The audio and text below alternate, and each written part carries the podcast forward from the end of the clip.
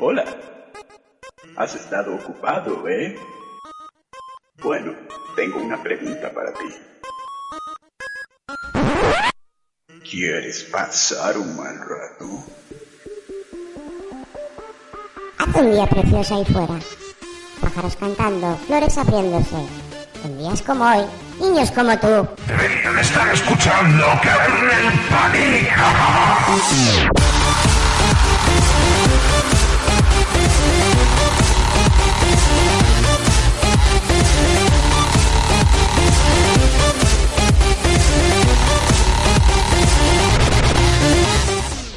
この番組はご覧のスポンサーの提供でお送りしました。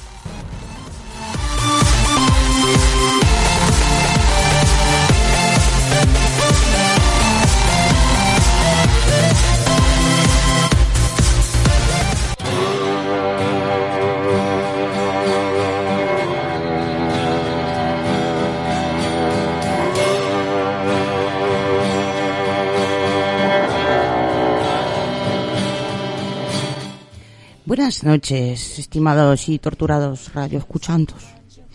Hmm. Bueno, hoy, hoy es que no estoy muy de humor, ¿eh? Hola, Jungle Hunter, ¿cómo está usted? Bueno, pues te acompaño del sentimiento, así Mm. que está la cosa hoy. Hoy puedes matarme, me da igual. No, hoy no- me, me he venido a este planeta, no, no vengo de cacería. Mm. Hola, mi coche. Hola, Qué asco de semana, ¿verdad? ¿verdad? Estamos de luto aquí en Kernel Panic. Así es. Mm.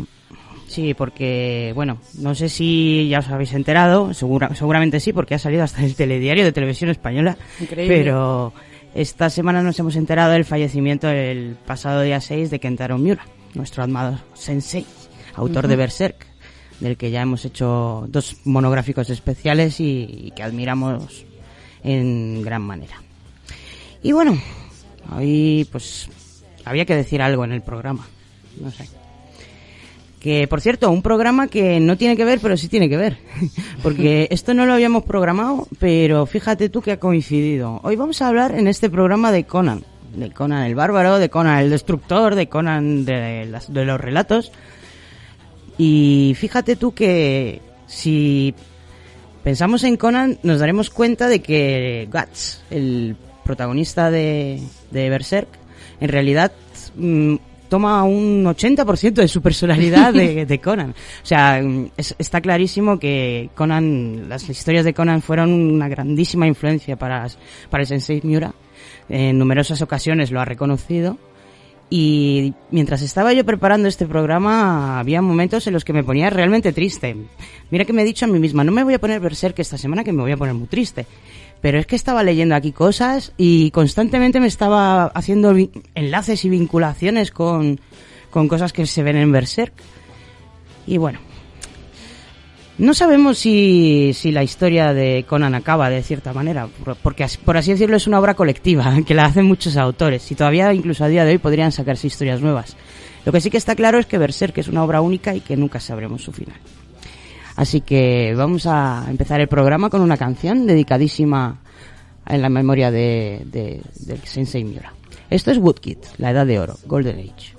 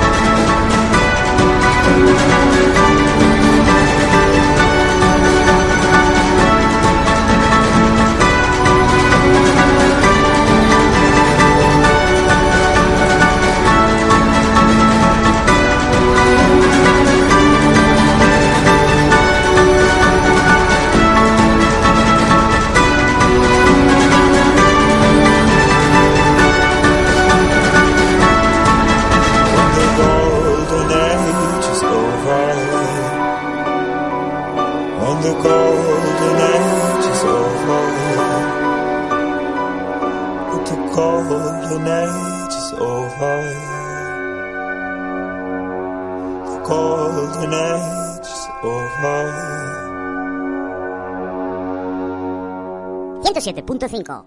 La próxima tortura. Kernel Panic. El fuego y el viento vienen del cielo, de los dioses del cielo. Pero Dios es Kron, Kron que vive en la tierra. Antes los gigantes vivían en la tierra, Conan. Y en la oscuridad del caos engañaron a Kron y le arrebataron el enigma del acero. Kron se irritó y la tierra tembló. El fuego y el viento derribaron a aquellos gigantes y arrojaron sus cuerpos a las aguas.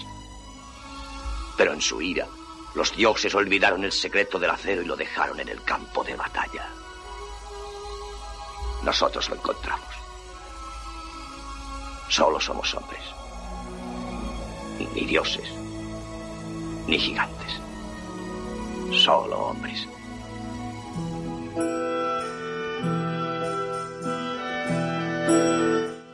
Bueno, vamos a empezar ya el análisis de este personaje, de estas historias, y vamos a empezar hablando un poquito del autor, que es nada más y nada menos que Robert Irving Howard.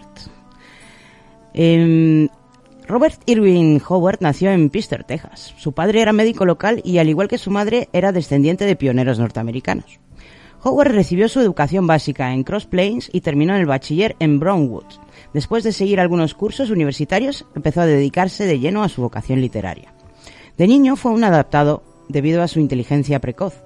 Durante algún tiempo fue objeto de las provocaciones que suelen padecer los niños brillantes, pero físicamente débiles.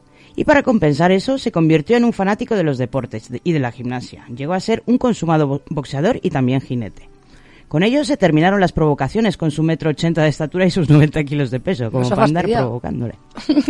Bueno, él, él com- como, su como personalidad era bastante in- introvertido, poco convencional, muy caprichoso y mm, a la mínima irritable.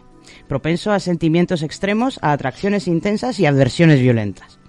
Durante los últimos 10 años de su vida, entre el 27 y el 36, Howard escribió y publicó en revistas una gran cantidad de relatos de ficción de diferentes géneros, deportivos, de detectives, fantasmagóricos. Antes de los 30 ganaba ya más dinero eh, como escritor que cualquier otra persona de, de Cross Plains, incluyendo el banquero de la ciudad. Si bien Howard tenía un considerable éxito en su trabajo y era un hombre fuerte y corpulento como sus héroes, era un inadaptado y tenía bastantes trastornos psicológicos. Antes de su muerte, habló eh, durante varios años sobre su intención de suicidarse. A la edad de 30 años, al enterarse de que su madre, a quien quería con devoción, estaba al borde de la muerte, decidió poner fin a su vida antes de que, se- de que se muriese su mamá, fíjate.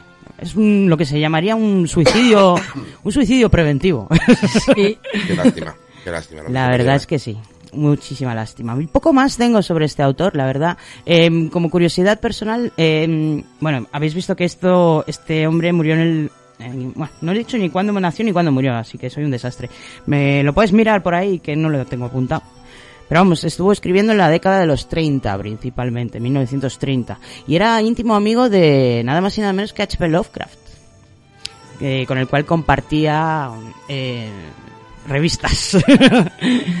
¿Por qué digo lo de revistas? Porque Conan el Bárbaro, Conan a palo seco, de momento, eh, vamos a vamos a entender que no es un personaje a la, a la usanza de las novelas de fantasía que tenemos hoy en día. Fue un caso extraño. Dentro de lo que es la literatura fantástica, nos nace en el marco de una novela, una saga larguísima, que son tan habituales del género. Sus aventuras nacen en forma de relatos pulp. Y no sería hasta mucho más tarde que su autor se atrevería a enriquecer uno de ellos para convertirlo en novela. Solo sacó una novela. Te voy a interrumpir. Nació en 900 en 1906. Ujú, y muchísimas murió gracias. en el 36. En el 36. 30 añitos, madre mía. A ver, que se me acaba el fondo. Mm. Un pequeñuelo. Sí, sí, murió muy joven. Eh, ¿Por dónde me he quedado? Eh, ah, os estaba contando que en realidad el Conan procede de los relatos pulp. Mm, eh, ¿Dónde? ¿Qué es eso de...? Además es que... em, el Robert, de- eh, digo, Co- Co- Conan de Cimeria fue el sucesor de otro personaje. O sea, no, era, no fue el primer personaje de este tipo que utilizaba la- el autor. De hecho, eh, había otro antes que se llamaba Cool de Atlantis, del que acabó cansado el señor Howard y dijo, pues quiero uno nuevo. que este, este me cansa. Y va y crea a Conan. Y va y crea a Conan. Toma ya. Pero, ¿de dónde vienen estos héroes? ¿Cómo, ¿Cómo es que aparecen así cambian tan fácilmente? ¿Cómo es que lo acepta el público? Bueno, pues corría la, la década de los años 30 y la literatura fantástica y el terror no contaba con el beneplácito de las editoriales de la época, que ni siquiera consideraban este género literatura, para que, para que veáis. Debido a eso aparecieron las publicaciones pulp. Pulp es un término que hace referencia a un formato de encuadernación en rústica, súper básico, barato y cutre, y que es principalmente para el consumo popular. Estas revistas es- estaban especializadas en narraciones e historietas de diferentes géneros de la literatura de ficción, tanto de terror como, bueno, también había eróticas, también había un poco de todo, ¿sabes? Y también había, pues eso, novelas, digo, novelas, relatos de, de fantasía. Pues bueno, estas em, publicaciones, como dije, aparecen en el primer tercio del siglo XX y continúa su impresión hasta finales de la década de los 50. Y diferentes publicaciones incluyen en sus argumentos géneros como la ciencia ficción, la ficción de horror, el suspense, la acción, el romance, la fantasía, etcétera, etcétera. Eh, mm, y en los cuales tenían cierta libertad para incluir elementos de carácter lascivo, así como violencia. Bueno, pues Howard publicó sus relatos en varias de ellas, pero sin duda la más destacable fue Weird Tales, o Cuentos extraños, sería, ¿no? Sí. Historias extrañas. Esta fue fundada por J.C. Herim- Henenberg, no sé si lo he dicho bien, Henenberg, Henenberg, y G.M. Lassinger en marzo del 1923. Y entre sus autores destacan, además de Howard, nada más y nada menos que H.P. Lovecraft, Seabury Quinn y Clark Ashton Smith. Y bueno, hasta aquí le tengo de las revistas Pulp. Si queréis, mm, podemos ir empezando a hablarlo. hay una cosa ¿Alguna cosa que importantísima. Sí, evidentemente, yo considero, particularmente, desde mi punto de vista, eh, Robin E. Howard es el creador del género espada y brujería, para mí. Luego se le asume también a Tolkien, pero... Esto es un, esto es un, sería un interesante debate. Desde luego, eh, Tolkien no sería espada y brujería, sin Mm, creo bueno, que es, tenemos es las más, dos cosas. es más fantasía. Digamos que en Tolkien los elementos fantásticos y mágicos son más presentes en, en las novelas de espada y brujería es más importante la espada que la brujería, siempre. Bueno, yo sabes que soy más de cine, entonces... Pero, pero es cierto que los referentes, los referentes en este tipo de relatos son Tolkien, son Tolkien y, y Robin E. Sí, Howard. pero ya te digo, ya te digo que el, eh, al ser el- yo la diferencia que hago entre la fantasía palo seco y la, la fantasía de espada y brujería es esa, que en la de espada y bruj- brujería siempre hay un personaje guerrero que destaca sobre el que gira en torno en torno al cual gira toda la historia. En cambio, en el caso de Tolkien tenemos un- un- una coral de protagonistas, a cada cual diferente, por lo tanto no encajarían en dentro de este. Podría ser, pues yo que sé, el este el rey, el rey de ¿cómo se llama? El joder, el que hace Vigo Mortes, el. Aragorn. Aragorn podría ser el, pero tampoco es que Aragorn Sí. sea exactamente Pero el es que protagonista. no, es, no hay punto de comparación, lo siento mucho, que me perdone todo el mundo. No voy a comparar a Conan con Aragorn. Si has empezado tú. No, no, no, pero no, no es comparable, o sea, no es comparable. Bueno, no sé si existía el género antes de Howard. La verdad es que no me he puesto a investigar. No me he puesto a investigar. Pero una cosa sí tienes razón y es que es famoso a partir de ahí. Y es más, ahora vamos a hablar en, en el siguiente trocito de programa, vamos a hablar un poquito de lo que sería el personaje Yo de Conan y cómo se ha convertido en un arquetipo. Ya te he dicho que es mi opinión y entonces, como yo soy muy fanático de Conan, voy a decir claramente que gracias a Robert Howard porque nos ha dado de las mejores películas de mi infancia.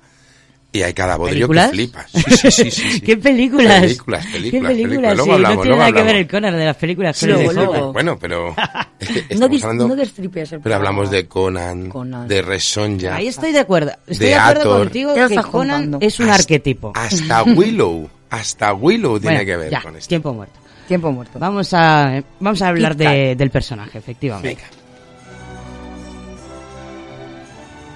Y el secreto del acero siempre ha llevado consigo un misterio. Tienes que comprender su valía, Conan. Tienes que aprender su disciplina. Porque en nadie, en nadie de este mundo puedes confiar.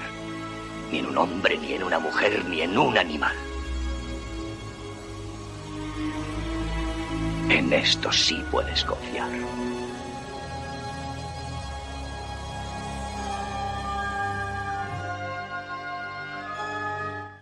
Bueno, solamente puede confiar en esto, que En es la espada, la espada, La espada. la espada en el, en el acero. ¿Y acaso es mentira? Eh, sí, supongo que en su época solo podía confiar en Claro. eso. Sí. Aunque bueno, la magia es muy importante en las historias de Conan también y él la desprecia en sobremanera. bueno, vamos a, vamos a hablar de, de- de esto que habéis empezado ya a toquetear. El tema de que gracias a, al autor, a Robert Howard, eh, tenemos toda una grandísima saga de personajes, eh, sagas de personajes, entre ellos, por supuesto, ya lo he citado antes, Guts de Berserk, que tiene tantísimo que ver con Conan que alucinas. O sea, él también es un mercenario, un desheredado, nació del, del vientre de una mujer que estaba muerta. Esto en este sentido. Bueno, digamos que la madre de Conan lo parió y le dio nombre antes de morir, pero Sí, sí. Guts no tuvo tanta suerte porque su madre fue colgada de un árbol y nació de un ¡Oh! cadáver. Ay, por Dios. Sí, acaba de venir la imagen. Ay, ay, ay. Y eh, hay muchas coincidencias. Desde luego, Miura es solamente un, un pequeño ejemplo. Eh, La literatura occidental está mm, más que llena. Yo creo que incluso demasiado llena. Llega un punto en el que se convirtió esto en una caricatura. Pero bueno, vamos a hablar un poco de cómo es Conan. ¿Cómo es Conan? El Conan de Howard. ¿De acuerdo? Vale. El nombre, para empezar. Conan, vamos a ver de dónde viene. Conan es la versión inglesa de un nombre ir- isla- irlandés. Conan. Anda. Conan. Conan. Hay varios personajes que llevan el nombre de Conan en la mitología irlandesa, sobre todo Conan MacMorma, también conocido como Conan Mal- Maoi, Maoi, que significa Conan el calvo. Ay, calvo. Ay, El ¿a qué calvo, me sí. suena a mí esto? Bueno, eh, que como significado em, es un poco ambiguo, ¿de acuerdo? Hay algunos que dicen que significa sabueso, en el- o guerrero de pies rápidos, o pequeño sabueso, o pequeño guerrero. y eh, hay otras teorías que dicen que significa alto o sabiduría. Bueno, Bueno, En cuanto al aspecto, el aspecto que nos describe Howard es eh, el de un hombre bronceado, de tez oscura, y ojos azules, huraños o ardientes. Una melena de cabello largo y negro, y cara y cuerpos cubiertos de cicatrices. Su altura y tamaño de adulto nunca fueron indicados, pero se especula que medía casi un metro noventa. Y su atuendo es a menudo un taparrabos o calzones y sandalias. Aunque varios autores posteriores se han referido a Conan con el término de, de aspecto germánico, yo creo que esto se lo deben principalmente al- a la influencia de Schwarzenegger en el papel del personaje. Porque Howard imaginó a los cimerios eh, como un pueblo protocelta con cabello oscuro y ojos azules o grises. Eh, él explicaba por qué su preferencia por los héroes de enormes músculos y entendimiento algo corto, decía. Abro comillas. Son seres elementales. Cuando los metes en un lío, nadie espera que te devanen los sesos inventando maneras ingeniosas de hacerles salir del atolladero. Son demasiado estúpidos para hacer otra cosa que cortar, cortar golpear o arrastrarse hasta quedar libres. Bueno, eh, si queréis podemos eh, puedo contaros es, es que tampoco me quiero comer todo el tiempo tengo aquí una biografía del personaje de ficción pero Nah, yo creo que no vamos a entrar en eso porque...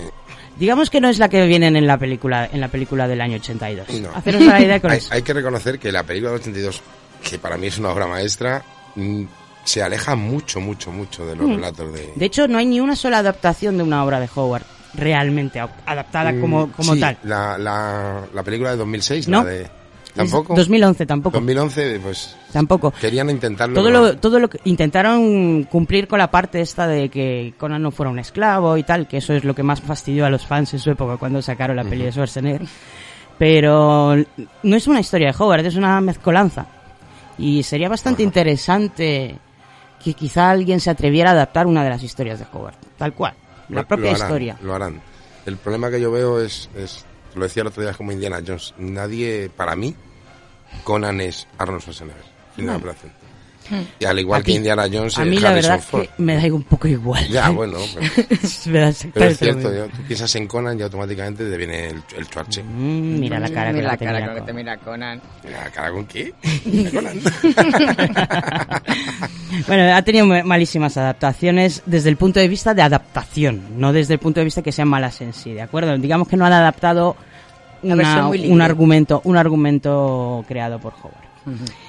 Y bueno, eh, lo que pasó y desde luego se ha, se ha grabado a fuego en la mente de muchísima gente es que Conan es un arquetipo, ¿de acuerdo? Es un modelo de personaje un poco más complejo de lo que de lo que nos da a entender la película de Schwarzenegger, que lo cierto es que lo simplifica. El Howard de, digo el Howard, el Conan de Howard es más, más, más complejo. Es para empezar más visceral, piensa más las cosas, habla más, mucho más. Habla muchísimo más, sí, sí. Y también no solamente se dedica a abrirse paso con a, a base de espadazos, sino eso que decía Howard ahí no se puede aplicar a su personaje. Tiraba mucho de, de eso, de engaños, de de picar- picardías. Exacto. Básicamente, Conan es un ladrón hasta que se hace rey. Es un ladrón. y- Correcto. y tiene No es un bárbaro. No, no, no, es un no, no. no un es un. Bárbaro no. Mm. Bueno, eh, a lo largo de los numerosos relatos que va protagonizando, comete todo tipo de fechorías, hurtos, asesinatos, piratería, incluso regicidios. Hola. Y sin embargo, su peculiar sentido del honor lo lleva a proteger a los más débiles y a defender lo que considera justo y noble, cueste lo que cueste. Y nos hace empatizar con él. El bárbaro es un nombre primordial que estuvo antes de la civilización y volverá cuando la civilización acabe por colapsar. Em, Pues está a punto de llegar entonces. bueno, durante buena parte del siglo XX, numerosos clones y versiones eh, un poco absurdas de Conan perpetúan este arquetipo del bárbaro con características de superhombre nietzsche- nietzscheano. nietzscheano. Lo gracioso del asunto es que Howard nunca llegó a apodar a Conan el bárbaro. O sea, fue a través de los continuadores de la saga literaria que se adquirió esa coletilla. El Conan original era un símbolo em, de ciertos valores em, de principio que de principio de siglo que hoy difícilmente se podrían entender, como por ejemplo el rechazo al maquinismo galopante, la evocación de los valores tradicionales, la confianza entre los hombres, el honor. Pero desde los años 70 los que reeditaron la obra de Howard manipularon sus relatos y aportaron otros nuevos que transformaron el personaje en un tipo más violento, más codicioso y más brutal, en un estandarte de los valores imperialistas americanos incluso. Y esto se deslizó en el imaginario popular después de la película de John Milius, en película que supuso un antes y un después, des- en- después de bom- y un bombazo iconográfico y cultural. A partir de este momento, Conan fue imitado por todo el mundo y tan pronto encontrabas una versión en Japón con ojos rasgados como en la India luchando contra mitos locales. ¿Habéis visto el Conan indio? Yo no. ¡Qué risa! Madre. Deberías verlo. Y el Conan turco ya ni te cuento. bueno, el problema de esos clones es que han terminado... Por, problema para, para quien, quien se sienta ofendido. Yo no me siento ofendido, a mí me hace mucha gracia. El problema con estos clones es que han terminado por convertir a un personaje que ya era bastante absurdo en una auténtica caricatura. Y... em, y también ha conseguido que grandes autores de la parodia hayan sabido sacar provecho. Fíjate, entre mis favoritos de, de, de las parodias de Conan tenemos Conan de Cogen de Berberian, de las novelas de Mundo Disco, de Sir Terry Pratchett, que es un personajazo. Y eh, también tenemos eh, otro personaje que se llama Conan the Librarian, Conan el bibliotecario. Bibliotecario. que es un tropo que se va repitiendo en muchísimas en muchísimas historias. Es una parodia común em, que se ha convertido en tropo en varios medios, incluyendo películas, radio, televisión, cómics y fanfictions, basado en la semejanza en el idioma inglés del sonido de la palabra librarian con el de barbarian. A ver, aparece en Monty Python Flying Circus, por ejemplo, con the Librarian, en la serie You Can't Do That on Television del año 1982, en la serie de- eh, para niños Reading Rainbow del 86, en un segmento de la película UHF eh, protagonizada por Weird Al Yankovic, y tiene hasta su propio cómic. Cómic de eh, Co- Conan the Librar- Librarian del año 1982 con ilustraciones de Mark Drossman y historia de Bob Ma- Minaedo. Y bueno, y mi favorita, esta, esta es de coña. ¿Cuál, cuál? Resulta que hay una aplicación que se llama The Open VMS Help Tool del año 2002 y fue escrita, vamos, el código fue programado por Mark Daniel que eh, hizo un script para, para que te ayude a encontrar diferentes textos en las bibliotecas online. Buenísimo. Bueno, algo que añadir por aquí, porque si no pincho canción. Yo creo que vamos a pinchar canción, ¿no? Ahora vamos a entrar en lo bueno. Sí, de hecho, de hecho voy a pinchar una canción que es un ejemplo de parodia. Porque os he traído ¿Qué, qué cara pone ha visto? os he traído un tema de Gigatron que se llama Erconan.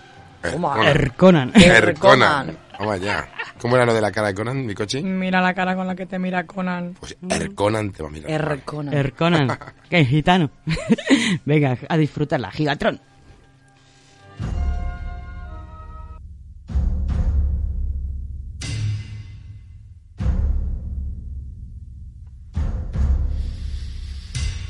casi una harta cuando bajó a segunda el y en los bares se fumaban faria.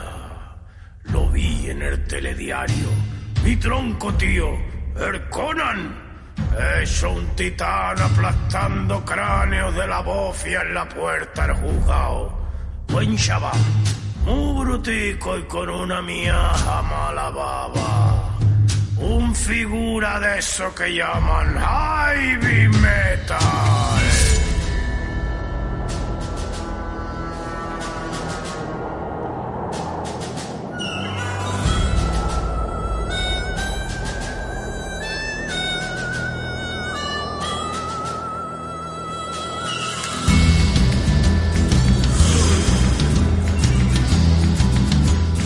Dicen los viejos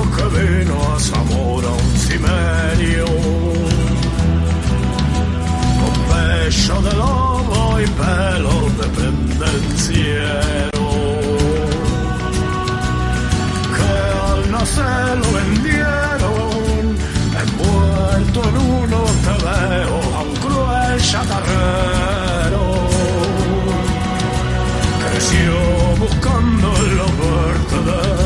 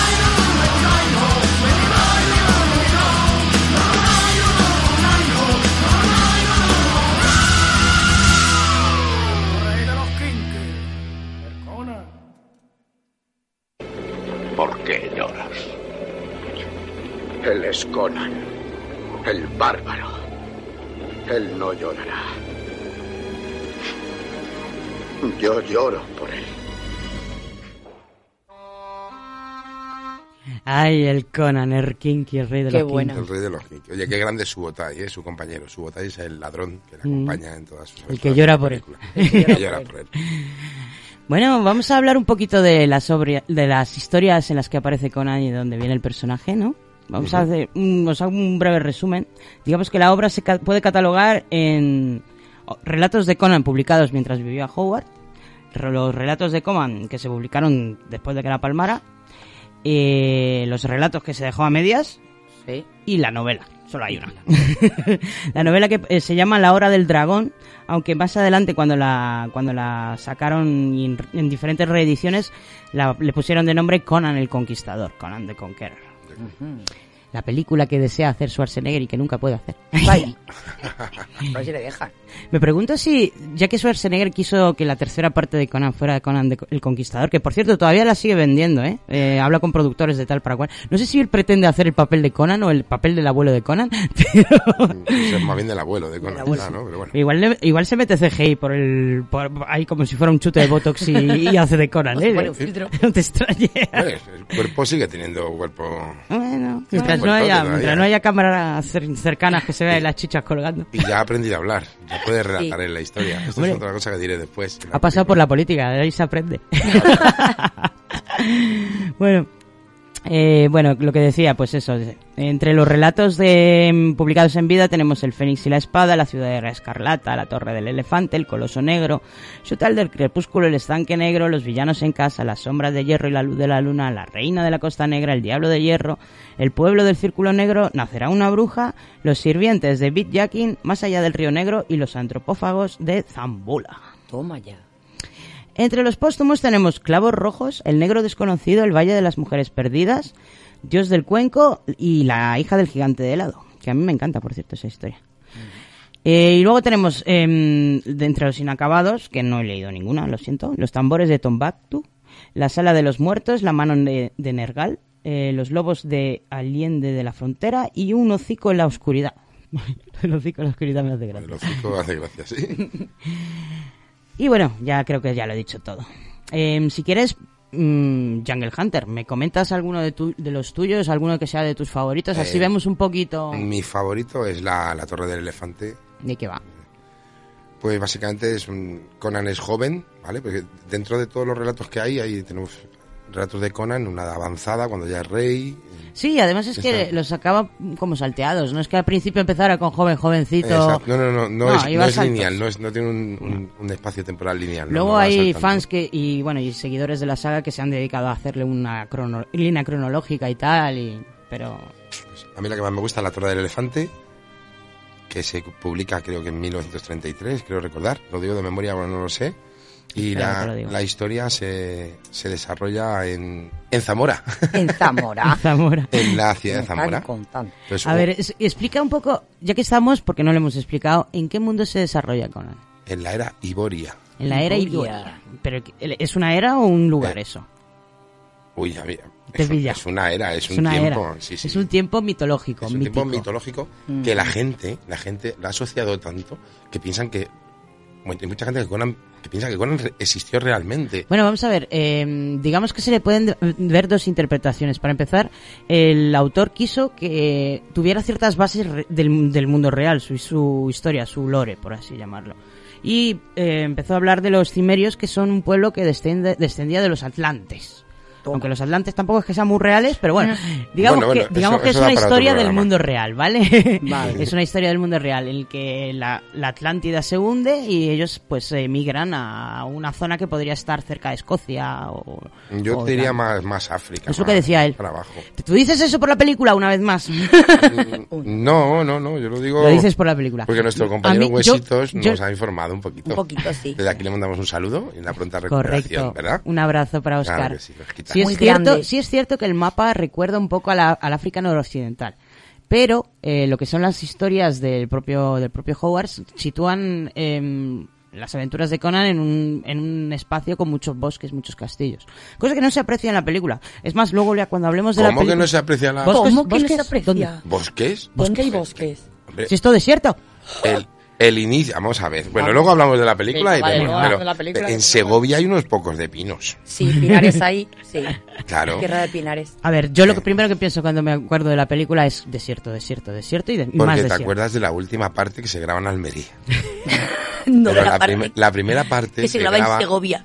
La primera parte se graba en Segovia, en un pinar de Sí, bueno, cuando, cuando matan a la mamá. Pero Además, estos mando, son 10 mando minutos. Un, mando un abrazo a mi cuñada porque es de allí y creo que en ese pinar que era de su padre se grabó la película. Bueno, Fíjate, está muy bien. Eso está muy bien. Alucina, ¿eh? Sí, sí, sí. No te Sí, sabes sí. el pueblo. Si hablamos Sí, de lugares de rodaje, por cierto, dos- la de 2011 se rodó en Bulgaria.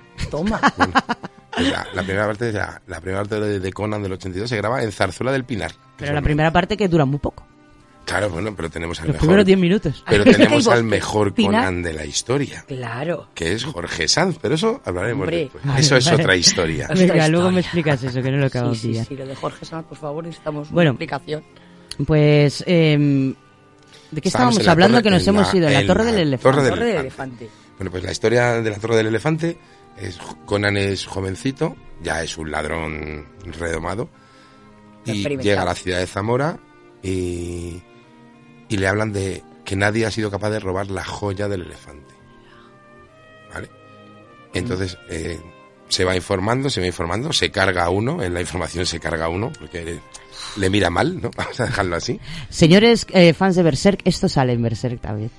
Entonces, es que se va a ver la torre del elefante, ve allí aquello y dice, bueno, voy a probar a saltar la valla, aunque me han dicho que está muy, muy custodiada por todo, que hay bichos y tal. Y, se encuentra, y salta la valla y se encuentra con un ladrón, que es un maestro de ladrones. Y es capaz de llegar hasta la joya del elefante, que no es tal. El elefante, la joya del elefante, es un ser alienígena, con un cuerpo de hombre y cabeza de elefante, ¡Hala! antiguamente alado, que vinieron a la Tierra pues para adoptarnos un poquito como el monolito de... ¿Ves? Eso me recuerda a, a la mitología hindú. ¿Cómo se llamaba la- el dios este que era un ca- con cabeza de elefante? Uy, no me acuerdo. sé. Pues, anda que no hay. Ganisha, Ganisha. Entonces, eh, a ver, la criatura... Mira, Ganesh. Ganisha. Ganesh. Ganesha. Ganesh. Bueno, ga- bueno, yo es que Yo la en de hindú y es lo llevo muy mal. Pero bueno, Sí, es que el sántrico, sánscrito, muy complicado. Ganisha. Ganesha. entonces este, este elefante, bueno, este, este ser mitológico y demás, eh, es esclavo de, de Yara, que es un, es un brujo que custodia, en el- bueno, pues que tiene atemorizados a todo el mundo, ¿no? Y al final Conan llega a un acuerdo con, con el elefante para cargarse a Yara, liberarle. y ya. Ah, y Y ahí está y nuestro Conan, siempre, a liberando a los esclavos. Qué que Bueno. Con lo cual al final le libera Sí. y el último deseo de Yara es que quiere vivir para siempre, quiere ser inmortal y, y la criatura, el elefante que es Yakosa, le condena y cada vez le hace más pequeñito, más pequeñito. Hasta Y ahí termina. Y, a Conan le dice, puedes salir libremente, no vas a tener ningún problema. Y Conan se va por la puerta y sale y, y ahí se acaba. Y la verdad es que a mí me, me encanta, he leído el relato, he visto, he leído el cómic. y Hay unos audiorelatos apuesta. muy buenos de Conan Sí, el Bárbaro. Eh, cuando publiquemos este cuando publiquemos este programa vamos a incluir el enlace para que los escuchéis porque están muy bien hechos. Están, están todos, sí, sí. Además con la banda sonora que estamos escuchando ahora de fondo también. Estaba muy bien, muy bien. Bueno, yo os cuento otra historia. A ver, ¿Cuál no vas a cambiar de fondo. Os voy a hablar del Coloso Negro o Black Colossus. Este fue uno de los primeros relatos de Conan, ¿de acuerdo? También publicado en Weird Tales en el año 1933. Habla de un poderoso mago llamado Zugra Khotan, que es despertado de sus 3.000 años de sueño por un desafortunado ladrón llamado Shebatas, que no sobrevive a la experiencia, por cierto. Vaya.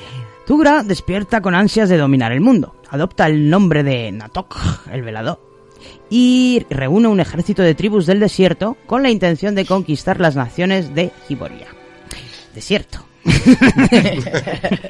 Sin embargo, el pequeño re- eh, reino de Korraja se interpone en su camino. Un país gobernado en estos momentos por una tal Yasmela, hermana del rey, que está cautivo en el reino vecino de Ofir. Temiendo una invasión de Natok, Yasmela le pide consejo al dios de sus antepasados, Mitra.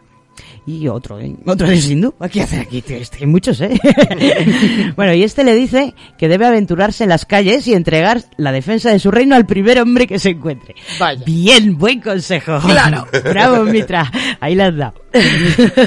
bueno, por suerte el primer hombre con el que se encuentra es Conan el Cimerio. Mm, Menos mal. Él ya tiene un puesto en su ejército. Resulta que estaba, que ya estaba ahí. Ver, es que esto, esto lo hace Howard, lo, pl- lo planta en diferentes lugares y, y- y uno se pregunta, ¿y cómo ha llegado este hombre aquí?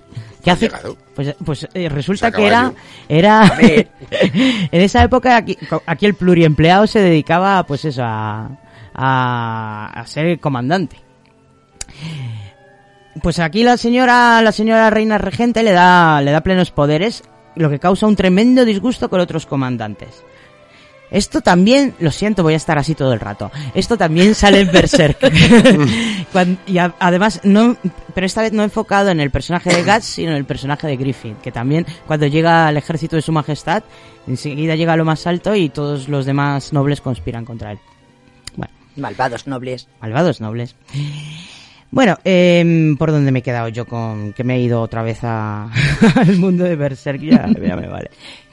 Eh, bueno, Conan demuestra una habilidad eh, enorme en tácticas militares, pero sus esfuerzos se ven socavados por nobles arrogantes quienes en realidad son víctimas de la magia de Natok. Mientras tanto, el hechicero ya ha manifestado que la conquista del mundo no es lo único que quiere, también desea Yasmelia para él. A ver. Hombre, Claro. La historia culmina con una gran batalla en el paso de Shamla. Conan derrota al ejército de Notok y hace un último intento para estar con Yasmela. Eh, lo que pasa es que esta como que no No está receptiva. está por la con la con la esta con por la Qué por la- desagradecida. bueno eh, Conan persigue a- aquí al, al Natok este y, eh, hasta que acaban combatiendo en las ruinas de un templo estigio esta historia por cierto hoy no vamos a hablar de perdón hoy no vamos a hablar de cómics principalmente porque son demasiados Es que, hay- es que hay un montonazo de ellos, o sea... Bueno, nuestro, nuestro técnico, director y demás... Ya, que está- me muero, estoy no a punto de morir. No te mueras. Por favor. Razón. Bueno, pues eh, que sepáis que esta historia tiene cómic, igual que la anterior, por supuesto. Eh, esta en este caso fue adaptada por Roy Thomas, John Buscema y Alfredo Alcalá en el año 1976 para la revista Marvel Comics. Te toca. ¿Y con qué quieres que siga? ¿Con el Fénix y la espada, por ejemplo? Venga. Vale. tampoco. Bueno, pues el Fénix y la espada creo que es el primer relato que se publica, me parece, o es de los Mm, primeros, es de los primeros, también. del 32. Y aquí nos relata, es Conan ya es rey de Aquilonia y básicamente se, se- se basa en una trama que hay para derrocarle porque él no es de Aquilonia, de Cimeria y se hace rey de Aquilonia. Entonces es una Cimeria, trama... que es una tierra que no existe, por eso Ya, es un desheredado, el pobre. Pobre. Bueno, pero luego lo trataremos en la película, ¿ves? Que, En la película no se trata mucho. de Ya, este pero tema. sí, sí, para mí sí. Bueno. Es que no se me ocurre. déjame, ¿eh? no te metas. Es que tiene muy enfocado todo. Es que para mí la película es brutal. A ver, una- lo que claro. sea diferente a lo que escribió Howard no significa que sea mala, simplemente No, es diferente. supuesto. Pero básicamente aquí es una trama, toda la, todo el pequeño relato es una trama para derrocar a Conan. Pero al final, como siempre, Conan se hace con todos, se carga a todos. Es genuino. Alguno muy a su pesar, de los O cuatro sea, que esto hay. es una especie de Juego de Tronos, ¿no? Sí, bueno, es que Juego de Tronos tiene mucho que ver con Obviamente, Conan también. ¿eh? obviamente. De hecho, eh, sigue siendo espada y brujería también. Correcto. Un poco copiotas. Bueno, no, No, ya es sigue sin haber, no hay un personaje central que sea el protagonista absoluto y que sea musculoso y Por cierto, hemos hecho algún programa de Juego de Tronos, ¿no? No, y es un es un reto cometer Oh. algo así, pero Qué sería interesante. se- y qué largo Es que hay muchos ¿eh? programas de Juego de Tronos, está está el mercado sobre sobre Sobresaturado. saturado de Ya, pero bueno, pero damos nuestro enfoque. Mm. Sí. Y poquito más, el, el relato es esto. Y, es que ¿No hay más? Hay que combinar a la gente a leerlos, claro. Es muy largo este relato, este es cortito. Nah, este es más relativamente corto. No eran muy largos. Se publicaron en una revista, si no se quedan sin Sí, pero hay relatos, joder, sí, igual que cuando hablábamos de Lovecraft, que decíamos, sí, sí, son relatos, pero claro, un relato de 80 páginas. Claro, claro. Estos son todos cortitos, más o menos. A ver, Bien. pues yo voy a hablar de... A ver de cuál hablo. Mm, mm, mm, mm, Seguimos con cosas negras. Vamos a hablar del estanque negro. El estanque Ya hablo del coloso negro, vamos a hablar ahora del estanque negro. Un momento que me encuentre mi chuleta, coño. Madre. Estanque ¿Y negro. tú, mi coche, qué tal vas? buscando, ¿Tú, bien. qué- Aquí ¿Qué está. tal? ¿A ti te gusta la torre del elefante? N- No me lo he leído. No te la has leído. Oh, mi coche no se la ha leído. Es No. que tienes que leerte. Mala suerte. Bueno, vamos con el The Pool of the Black One, publicado en octubre del 33. La historia con- comienza con Conan a la deriva. Este me encanta porque es un relato de piratería, ¿vale? Eh, comienza a la deriva de- en el mar, cerca de las Islas Barachas, trepando al borde de un barco pirata bautizado como el Wastrel. Después de una conversación lacónica con el capitán y una pelea con un matón cingario, que debe ser como un cíngaro, pero con el ario. Claro. Conan, Conan es aceptado a regañadientes como miembro menor de la tripulación y se le permite permanecer a bordo. El barco navega y navega y a continuación llega a una isla misteriosa donde el capitán espera encontrar un tesoro legendario y tal vez mucho más. Todos eh, llegan a- se mm, des- desmontan y van a tierra, incluido el tiránico capital Zaroprao. De- perdona, ¿desmontan o desembarcan? Me gusta el término desmontan. Ah, vale. Desmontan. ¿Qué pasa? Yo me invento palabras. Ah, pero entonces, ah. Desmontar la creatividad. Y no te, y no todo. te pego un puñetazo porque no era un camello. Pobrecitos. Pobres camellos. Eh, vale, pues este, el capitán, el malvado capitán Zapro- Zaporabo y su amante Sacha de Cordaba desembarcan también. Mientras están en la isla, Conan se enfrenta solo al capitán en la selva y lo mata ahí, pues, eh, como quien no Mm. quiere la cosa en un duelo. Sin embargo, el misterioso secuestro de Sacha y la desaparición de varios miembros de la tripulación o le obliga a internarse todavía más profundamente en la selva. La isla revela que está habitada por extraños humanoides, altos y negros. Y cuando digo negros, no me refiero a los Kushitas o los de Zimbabue, no. No. Son negros negros, negro azabache, con extraños ojos dorados brillantes y manos con garras. Hola. Ellos capturan a la tripulación y utilizan a un joven para un extraño rito musical hipnótico que implica hacerle bailar y brincar salvajemente bajo el sonido de un extraño instrumento parecido a una flauta que aparentemente tiene el poder de poner al descubierto los deseos más secretos y las pasiones del alma de uno. Después de una lucha sangrienta, Conan mata al líder de los humanoides negros, que antes de caer muerto desencadena un dispositivo de autodestrucción en el estanque, eh, pronunciando una fórmula secreta, siendo de hecho estas las únicas palabras que pronuncian estas criaturas a lo largo de toda la historia. O sea que se podían hablar, ¿eh? Sí. Parece que podíais haber dicho algo antes, mamones. Bueno, sus relucientes y enfermizos fluidos verdes estallan entonces hacia arriba como un geyser y aparentemente liberando algún tipo de unión mística que comienza entonces a perseguir a Conan, a Hola. Sacha y a los demás saqueadores supervivientes. Todos juntos corren, que te corren, corre, corre, que te corren hacia, hacia el Wastrel, Wastrel, que no me sale, y logran elevar el ancla y zarpar literalmente segundos antes de que la masa serpenteante de líquidos logre alcanzar el barco. Conan afirma su autoridad como capitán y reclama a Sacha como premio. ¡Wey! Sangrando por la lucha y contra los negros y sorprendidos por los acontecimientos sobrenaturales, los tripulantes supervivientes aceptan fácilmente a Conan como su nuevo líder y la historia concluye con Conan soñando con los puertos marítimos que va a saquear y el futuro bo- botín que logrará conseguir. Qué bonito, qué bonito. Oh yeah. Oh, yeah. Te toca. A ver si nos da tiempo a, le- a contar un par de historias más. Un par de historias más. Bueno, ¿de qué hablamos? ¿De qué hablamos? Pues de Sutal del Crepúsculo, por ejemplo. Ujú. Vale, pues otro relato cortito, publicado en el 73. Y, y este narra de que el proyecto de Conan de fusionar a los montañeses en una única nación fracasa Mm. y decide volver al, al occidente iborio, que arde en luchas internas. ¿Vale? En, en Cod, Almuric se ha rebelado contra el rey Estraborius, lo que decida el Cimerio a prestarse su ayuda. Como siempre, se enrola en causas perdidas realmente, lo que hablábamos antes. Pero las naciones vecinas ayudan al monarca, por lo que los rebeldes se dirigen hacia Sem, siendo rechazados hacia el sur, penetrando en Estigia y llegando hasta los países negros, donde una fuerza combinada de estigios y cusitas los aniquilan. Conan y su amante de turno, Valeria debe ser que la ha dejado por ahí. A Valeria ni siquiera existen las historias de Ya, pero Valeria es. Valeria. Sandal Berman es Sandal Berman. No, no, no. no La de turno. Qué pesado, eh. Valeria es Valeria. Tú, tú tranquilo. Bueno, Valeria pues- no existe. Pues Conan y su amante Natala, una esclava britunia, se cuentan entre los escasos supervivientes. Sí. Eh, vamos a ver, llegan a una extraña ciudad que parece abandonada, en la que el cimerio lucha contra uno de sus habitantes, que momentos antes daba la impresión de estar muerto. O sea, aquí ya Pero empezamos. estaba de parranda. Eh, bueno, ya empezamos con los zombies, porque cuidado. A ver, eh, ¿eh? Howard es fuertemente influenciado por Lovecraft, mucho. Tanto exacto. en esa especie de dioses primordiales contra los que lucha Conan, como también por mm, cierto carácter oscuro de sus historias. Exacto. Entonces re- resulta que esa ciudad se llama Sutal, que fue construida hace tiempo por gentes llegadas del oriente no del occidente, es decir, no de Atlantis, del oriente, lo que explica el color amarillento de su piel y la forma almendrada de los ojos de sus habitantes, Anda. que se hicieron adictos al, lot- al loto negro, hasta tal punto que pasan más tiempos dormidos que despiertos. Realmente no son zombies, es que están adormiladillos. Se han pasado con, con el opio. Exacto. Está con ensoñación.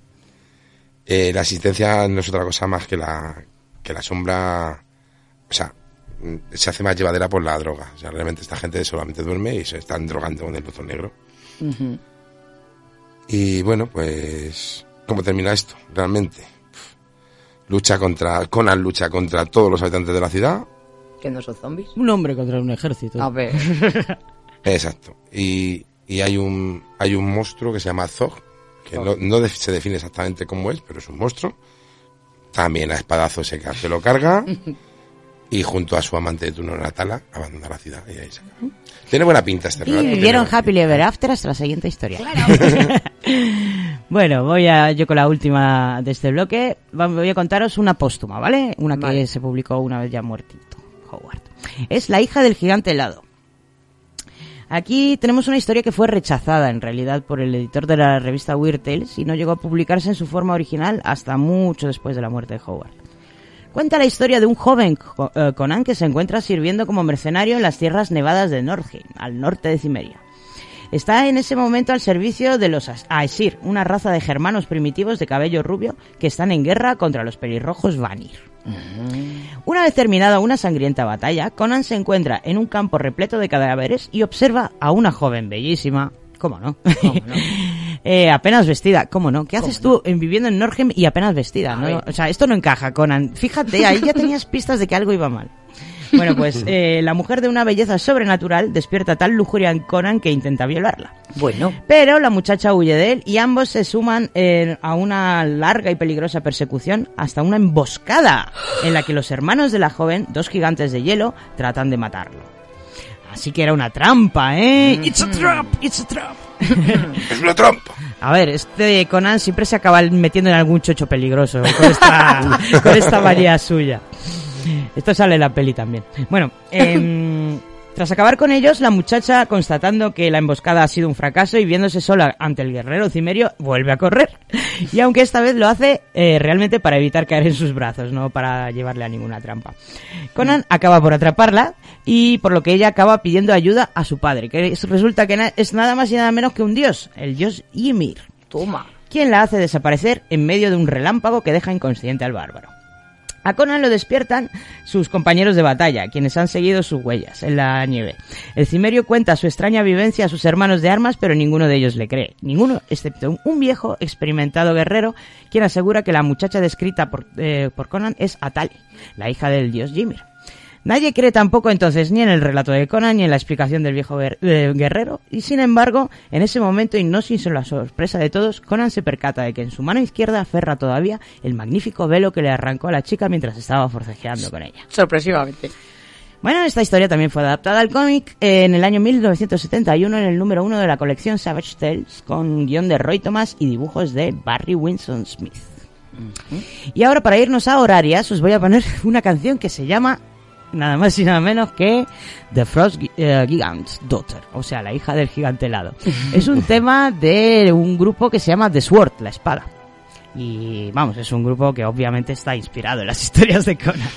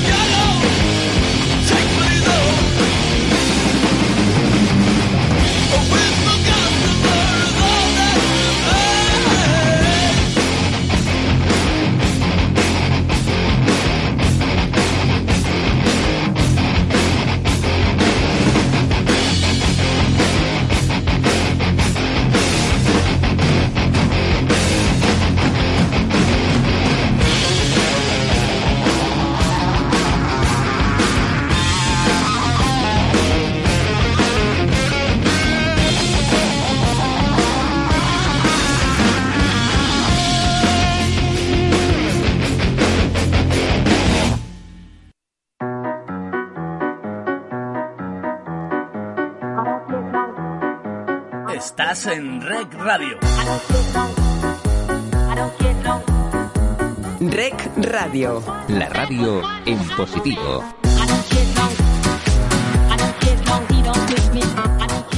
107.5. La próxima tortura, Kernel Panic. Yo temo que mis hijos jamás lleguen a comprenderme. Pero nuevamente hemos ganado. Está bien. ¿Qué es lo mejor de la vida? La extensa estepa, un caballo rápido, halcones en tu puño y el viento en tu cabello. ¡Mal! Conan, ¿qué es lo mejor de la vida?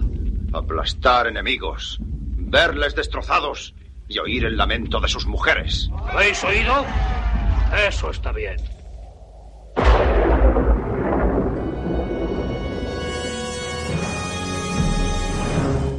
¿Qué es lo mejor de la vida, niños y niñas? Ya lo ha dicho Conan. Un Ah, poquito más se claro, puede decir. Lo que hacemos los psicópatas todos los días, aplastar cráneos y oír lamentos. Claro. Completamente. Correcto. Además, bueno, no lo has puesto, pero... ¿El qué? Nada más empezar Conan el Bárbaro, del 82, arranca con una frase de Friedrich Nietzsche que dice, eso que no nos mata nos hace más fuertes. Ya, esto es lapidario completamente para mí. ya. Sí, pero vamos, que tampoco tiene nada que ver con Conan, es Nietzsche. Podríamos ya, hacer un pero- programa sobre Nietzsche algún día, sería muy, muy interesante. Uf. ¿De verdad? Denso. Sí. ¿Really? Denso. Sería denso, sí, eso es cierto. Sería un poco denso. Bueno, vamos a hablar de la peli entonces. Vamos a hablar de las Te lo estás deseando. Ay, Bien. a ver, que os leo la ficha técnica y te dejo ahí a tu bola. No, tampoco hay mucha, mucho que contar, ¿no? Hombre, los nombres, a ver. Esto es del año 1982. Esta 82. película se hizo el año en que yo nací. Sí. Mira, sí. Bueno, pues qué viejo no soy Qué porque viejo. yo la vi. Bueno, pues dura 129 minutos, es de Estados Unidos y está dirigida por John Milus. eh, con guion de John Milus, Oliver Stone. Toma. Y eh, está basada pues en, el- mm, en los relatos de Robert T. Howard. La música, que es maravillosa, fantástica, que por cierto llevamos escuchándola de fondo durante todo el programa, es de Basil Poledouris. Poledouris. Douris, Mm. Poledouris. Poledouris Es un eh, compositor de origen griego. Y es una banda sonora brutal, brutal. A mí me parece de las mejores del cine. Ujú. De Está hecho- copiada hasta la saciedad. De hecho, no, sí, eh, es uno de los mm, bienes más preciados por los coleccionistas de bandas sonoras en vinilo porque estaba difícil de encontrar. Sí. Bueno, yo la tengo en CD. No la tengo en vinilo, pero la tengo en CD. Bueno, la fotografía es de Duke Callahan, o Callaghan, eh, y está protagonizada por Arnold Schwarzenegger, James Earl Jones, Sandali Bergman, Max von Sydow, Ben Davison, Sven Más Bone. Sydow, Que te sonará del exorcista. Anda, Claro. fíjate. Ben Davidson, Sven Ole Thorsen, Cassandra Gaviola, aquí la amiga esta, eh, Gary López, Mako, que es Mako, no, no, no tiene más nombre, ¿Eh? Es, Mako. el, es el hechicero. El hechicero que hace de Mako se llama Mako en la Eh, vida exacto. real también. que lo sepáis. eh, Valerie Quinsen, William Smith, Nadiushka, que también se llama Nadiushka. Pero creo que has cometido un error. Eh, creo recordar que el mago se llama Akiro, no Mako. Ah, bueno, pero Aquí no. me estoy equivocando. Akiro, aquí aquí no. Akiro. Aquí no, aquí, no, Aquí no, aquí no. aquí no hay quien viva. Bueno, el Mako es un actor japonés, ¿vale? Em, eh, ¿Por dónde iba? Yo con Nadiushka iba. No sé quién es una actriz eh, de origen polaco, creo, ruso, española, y es una de las Mm. estas del, del, del destape. Del destape. Bueno. La Nadiushka, que es famosa en España por esas películas. Eh, Jorge Sanz, eh, que también aparece, y Franco Columbu. Y, ah, bueno, y Pilar, Pilar Alarco- Halcón, sin H. Halcón. Esta no sé quién es. Bueno, la- el productor y granmente pen- pensante y sapiente y que controlaba todo hasta el punto de lo ridículo es Dino de Laurentiis. Y también le ayudaba un poquito en sus labores, pero vamos, más que nada llevar café, el tal Edward R. Pressman. bueno, cuéntame ahora. Has, has hablado antes del guion, eh, que tiene Oliver Stone, es el que escribe el primer guion sobre Conan. Sí, luego, so- luego se lo modifican, se por, lo modifican en- por labor de Dino de Laurentiis, que, es, que era un nazi, pero No, madre. No, sobre todo John Milius, el que... Bueno, John Milius viene de la escuela de Francis Ford Coppola, Mm. es compañero de estudios de un tal Steven Spielberg y un tal George Lucas, con lo cual, pues... Pues vamos a dejarlo ahí, ¿no? Oye, no, sí, porque vaya a la misma clase no significa que sea igual de no, bueno, no, ¿eh? no, es que, es que demuestra en esta película lo, lo buenísimo que es. Y realmente él es un guionista, él trabaja como guionista. Entonces llega a sus manos el guion, lee lo de Oliver Stone y dicen, pero esto que me está contando, se informa sobre Conan, dice, esto hay que tirarlo todo a la basura, o casi todo. Digamos que el, el guion de Oliver Stone tenía alienígenas, mutantes, que me Pues está a mí me habría resultado curioso ver Sí, bueno, pero Amilius no. Sinceramente, a mí Emilius, el- su, guion- su labor como guionista en esta historia... mm, Mm, Bueno, eh, pues a mí me parece brutal el guion de esta A película. bueno. mí la verdad es que me parece ligeramente falto de contenido. Aparte que a tiene bastantes, bastantes baches, en plan, eh, de repente pasan cosas que no sabes cómo han llegado hasta ese punto a, a pasar. ¿Como cuáles? Ahora no me voy a poner Ah, a, a mí, a- bueno, a a mí me parece- a mí me parece brutal. El, el guion me gusta mucho. De hecho, tengo que decir que cuando era más jovencito... Cuenta un poco la historia, ya que hablas del guion. Bueno, pues básicamente hablamos de Conan, el bárbaro, eh, que vive en, Iber- en la Iboria, vive en Cimeria y su pueblo es atacado por la horda de Saltadún, que es un, es un tío que está como loco por descubrir el secreto del acero. El secreto del acero, que como hemos puesto en un audio, es su padre, el padre de Conan conoce el secreto del acero. Porque eres herrero. Es Eh, herrero. básicamente, bueno, herrero, herrero y guerrero. Toma. Entonces, bueno, pues eh, masacran a su pueblo, solo quedan cuatro o cinco niños. son- Eh, por cierto, apunte, apunte de Oscar aquí, vamos a meter aquí el apunte de Oscar. ¿Por qué es tan importante el secreto del acero? Y por qué la interpretación de Oscar es que esto está realmente situado en la época de la Edad del Hierro 2. Du, due. Esto es muy importante, al parecer, porque no es tan fácil hacer este tipo de cosas. Y digamos que la fórmula mágica para hacer acero eh, no es una cosa que el hombre descubriera de la noche a la mañana. Digamos que es tardó dos periodos de, cien- de miles de años en, en perfeccionar. De hecho, eso. de hecho, bueno, que os- nosotros cuando estudiamos la prehistoria nos saltamos estas cosas como, venga, es un párrafo en un libro, pero son cientos de años. Son cientos de años. De hecho, fíjate, hay civilizaciones que pierden su estatus eh, de imperio, como el egipcio, por- precisamente por eso. Mm. Los egipcios eh, pierden toda la guerra contra Roma porque Roma lleva espadas de bronce y los egipcios siguen teniendo espadas de cobre. Entonces, evidentemente, pues no es lo mismo, ¿no? No. Esto nos tiene que aclarar huesitos, Oscar, porque yo... No, pero es para que entendáis, es para que entendáis un poco las motivaciones de este mago extraño o reptiliano. Porque al principio, pues eso, cuando lo ves sin, sin ser consciente de esto, ¿qué, qué el secreto del acero? ¿Qué acero? ¿Esto que son espadas valirias o qué? Porque son espadas, no, son espadas normales. Pero si esto lo situamos en un periodo prehistórico en el que no se conocía esta tecnología, entonces comprendemos la importancia del secreto del acero. Continúa, please. Entonces su pueblo es masacrado y a él le meten como esclavo en un molino. Día Qué tras molino. día Eso, eso, tras que- eso día. hizo que se levantaran las ampollas al autor de Dungeons and Dragons cuando dijo ¡Conan esclavo! ¿En qué mundo? Bueno, pero en la película es un esclavo.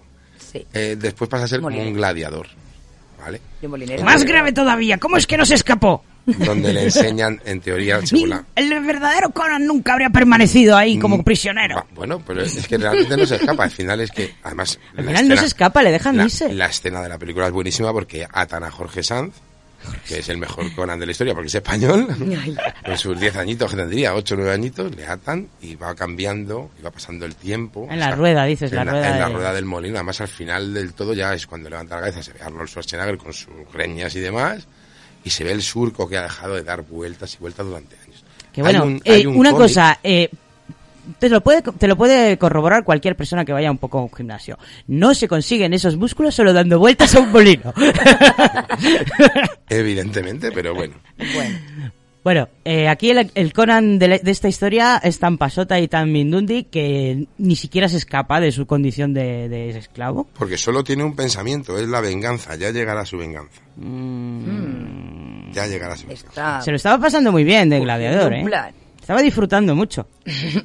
De hecho, la escena esta de en la que le vemos decir la frase con la que hemos empezado este bloque, el de es, es una escena en la que vemos a su señor, a su dueño, preguntándole y, y vemos a Conan sentado en una especie de trono por encima del resto del mundo. ¿Cómo es posible que un esclavo esté tan por encima del resto del mundo? Pero no, a ver, es que no, no, no, simplemente, a ver. A ver. Vamos a ver. El, el tratante de esclavos este le compra Sí. y se dedican a pelear.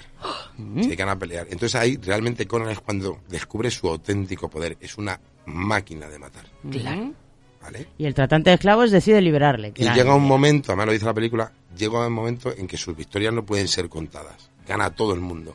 Mm, Y él tiene un tratamiento especial porque, claro, genera mucha pasta. ajá.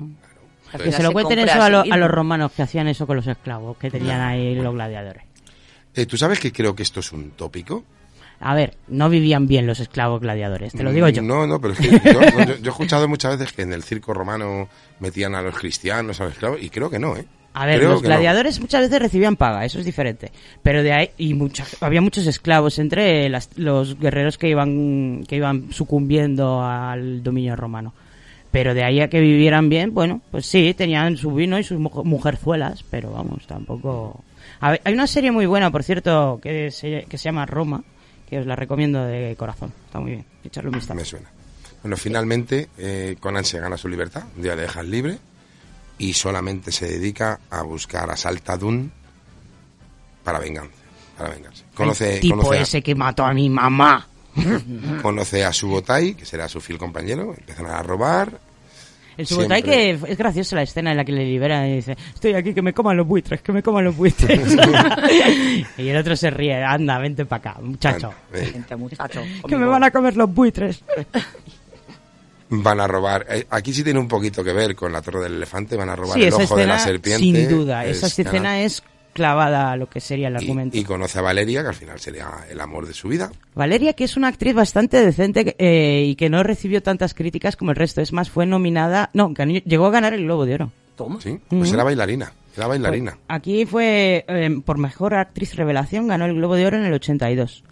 ¿Y habla o no? Pero la nominaron también a los Razzie. Eh, Razzie, que por cierto se llevó a peor actor el Arnold Schwarzenegger por su papel de Conan.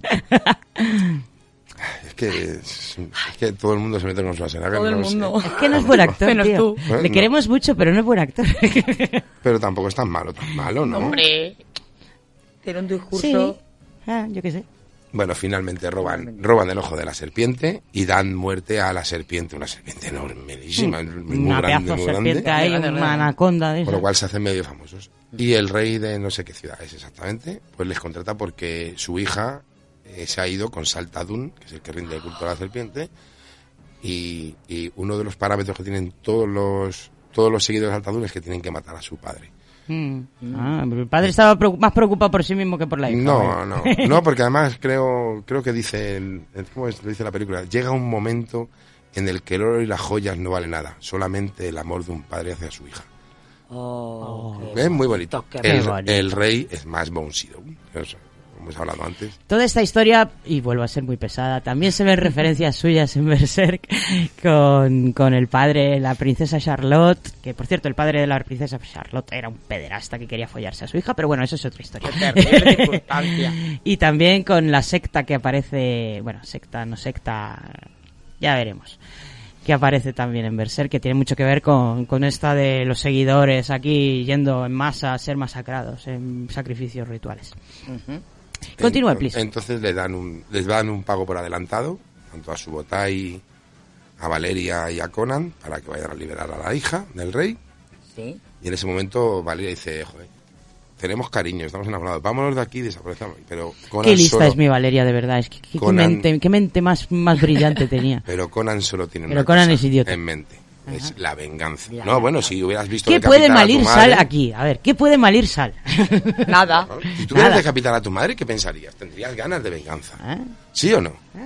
Entonces Conan va, por- ya iba por libre, se va a buscarles, le cogen, eh, le cogen, habla con Saltadún, le dice, no, tú mataste a mi padre, ah, dice, el secreto lo acero, pero ahora, ahora tengo el poder de la mente. Ah, ya no le interesa el acero aquí al Y saltatún. básicamente le dejan en... El señor atún. Dejan en, ¿cómo se llama? El árbol de, bueno, es un árbol de los ahorcados, pero ¿cómo se llama? El árbol del sufrimiento. Ah, me acuerdo. Eh, Ahí donde le eh, comen los buitres. Exacto, en esta escena ¿Qué? lo pasó No. mal porque el buitre es de verdad. Oh. Es de verdad. Oh. Y, y creo que. Bueno, pues le dio la hace- risa floja, la risa más inexplicable de toda la historia del cine. no entiendo por qué Conan se ríe en esa escena. no lo entiendo. Los opiáceos. El, el tema es que de esta Conan no sale. Conan muere. Mm. Oh, no. No, no lo sabía, ¿verdad, Eva? ¿Qué puede malir sal? Cuando he dicho eso, pues... Primera Pero- cosa que se male sal. Pero con la magia. No puede morir. Con la magia de Akiro. Con la magia del amor. Y, no, la magia de Akiro. La y magia el del poder- amor. Y el poder de am- del amor de Valeria. Ah. Vuelve de entre los muertos. Con la cara topinta. decir, que habían aprovechado que estaba dormido para llenar la cara de pintarrajos. Una, una curiosidad, si vuelves a ver la película, fija, No, no, eh, por lo menos en un mes no. pues fíjate que le pintan, yes. le pintan todo el cuerpo Sí. y vas a ver más de un... Dentro de los tatuajes que tiene, vas a ver el símbolo de Almería, porque eso está grabado en. Almería. Se quedaron sin ideas para ver dibujitos. El símbolo del Índalo. El índalo. En la... Sí, sí, sí. ¿Veis? Como bueno, si fuera un jamón. sí, sí. Sí. Lleva un, ja- un sello de jamón en la cara. Entonces, Valeria lucha contra los espíritus que se quieren llevar a Conan qué y le hace una promesa que dice, mientras, si tú estás en peligro, yo volveré de, entre los muertos para liberarte. Mm, Oh, qué bonito. qué premonitorio. Se van los tres después de todo esto. A ver, es una escena buenísima porque es Arnold cuando coge la espada y empieza a volver a practicar. Se ve el mar de Almería al fondo y demás. Qué idílico. Y, ¿y qué puedo decir? Van a por Saltadún. A ver. Hay una orgía. eh, Eso no hacía La falta escena de la orgía es impagable. Está muy Me bien. encantan las caras de los tres cuando llegan y se encuentran la orgía. Y los tres ponen una cara de What the fuck está pasando aquí. No sé si masturbarme o seguir con esto del asesinato. eh, exacto. Bueno, es que me, está, me están llamando por teléfono, entonces no puedo cogerlo. pero Pues le- no, no puedes Le, cogerlo. le he cogido el teléfono para que vea que estoy grabando y ahora ya cuelga. Mm. Es José, el maestro de ceremonias, es un, un habitual del programa de César Martínez. Ah. Con lo cual... Un saludo para José. Un saludo. Saludo.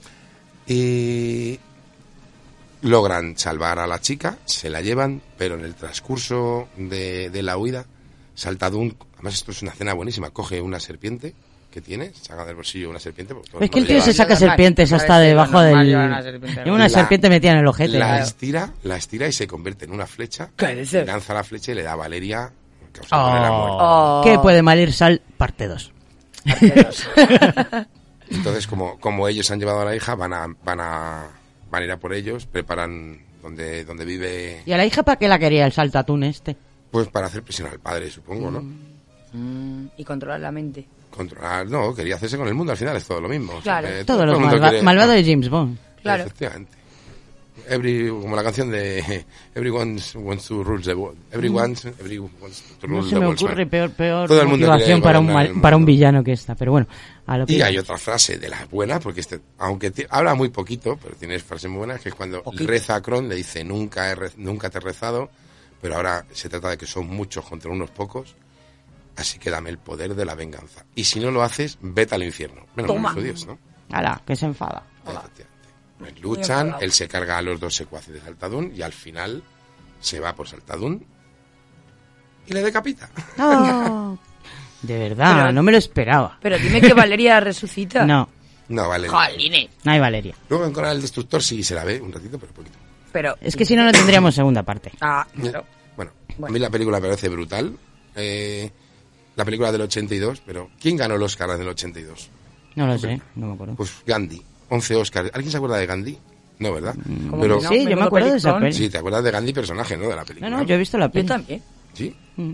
Pero ¿quién La verdad es que se pero- parecía un montón el actor que hacía de Gandhi, salió el clavo. Uno de- Ben Kingsley. Ben Sí, Kingsley era. Le le dan el. Oscar al mejor actor, de hecho. Obviamente, entre No, Conan y. Gandhi le van a dar el, actor, el Pero bueno, Oscar a Gandhi. En el 82 hay grandes películas, creo que está. No sé, yo estaba naciendo en esa Oficial época. y Caballero. Yo era muy pequeña. Oficial y Caballero, Blade Runner. Estaban haciendo. Ah, es muy bueno. no te sé decir. Yo tenía dos añitos. chiquitina. La película tiene muchas, muchas anécdotas. ¿vale? La película es, es cierto que ha envejecido relativamente bien en comparación con otras obras de esa época, porque tiene una fotografía claro. muy, muy, muy currada, que te saca un poquito de lo que sería el- la suspensión de incredulidad en muchas ocasiones. Yo siempre la sitúo en el desierto mongol, no sé por qué, supongo que por los uniformes de los villanos, porque parecen todos una panda de mongoles. Eh, sí, además, de hecho, la, la frase que has puesto dice, bueno, creo que hemos vencido, ¿qué es lo mejor de la Sí, vida lo de la tal? fra- lo de la Esto- frase Esto esta- está basado en frases de Atila, creo. Correcto, ¿verdad? es que esa frase es completamente Atila no, mongol, que es lo que Atila o- adoraban los mongoles, los caballos, correr, el No, viento. No, Atila no, Gengis Khan. Gengis Khan, Gengis Khan. Y, o sea, las- si tengo que situar esto en algún sitio, lo sitúo en Asia, para empezar. El Pues- almeriano. Pues que sepas que la primera parte de la película está grabada en Segovia. Ahí. Eh, luego, ya con Conan ya adulto, se graba en Cuenca, la ciudad encantada. Oh, qué La bonito. ciudad Qué bonito. encantada. Y luego ya en Almería. Bueno, sí, me parece muy bien, pero Spain. digo la historia, leo la histo- historia, sí. no la sitúo ahí. Ni de coña. se rueda en España, como hemos hablado, en el 81 y le coincide con el golpe de Estado. Pero es que lo mejor Es de que lo todo tiene todo, Conan. es que durante el rodaje se planta allí la Guardia Civil porque tienen armas. Hombre, a ver. Se plantan en Segovia y dicen, a ver, que aquí hay esto y vosotros tenéis armas. Y la gente ahí se queda, bueno, se quedan locos todos. Que son de plástico.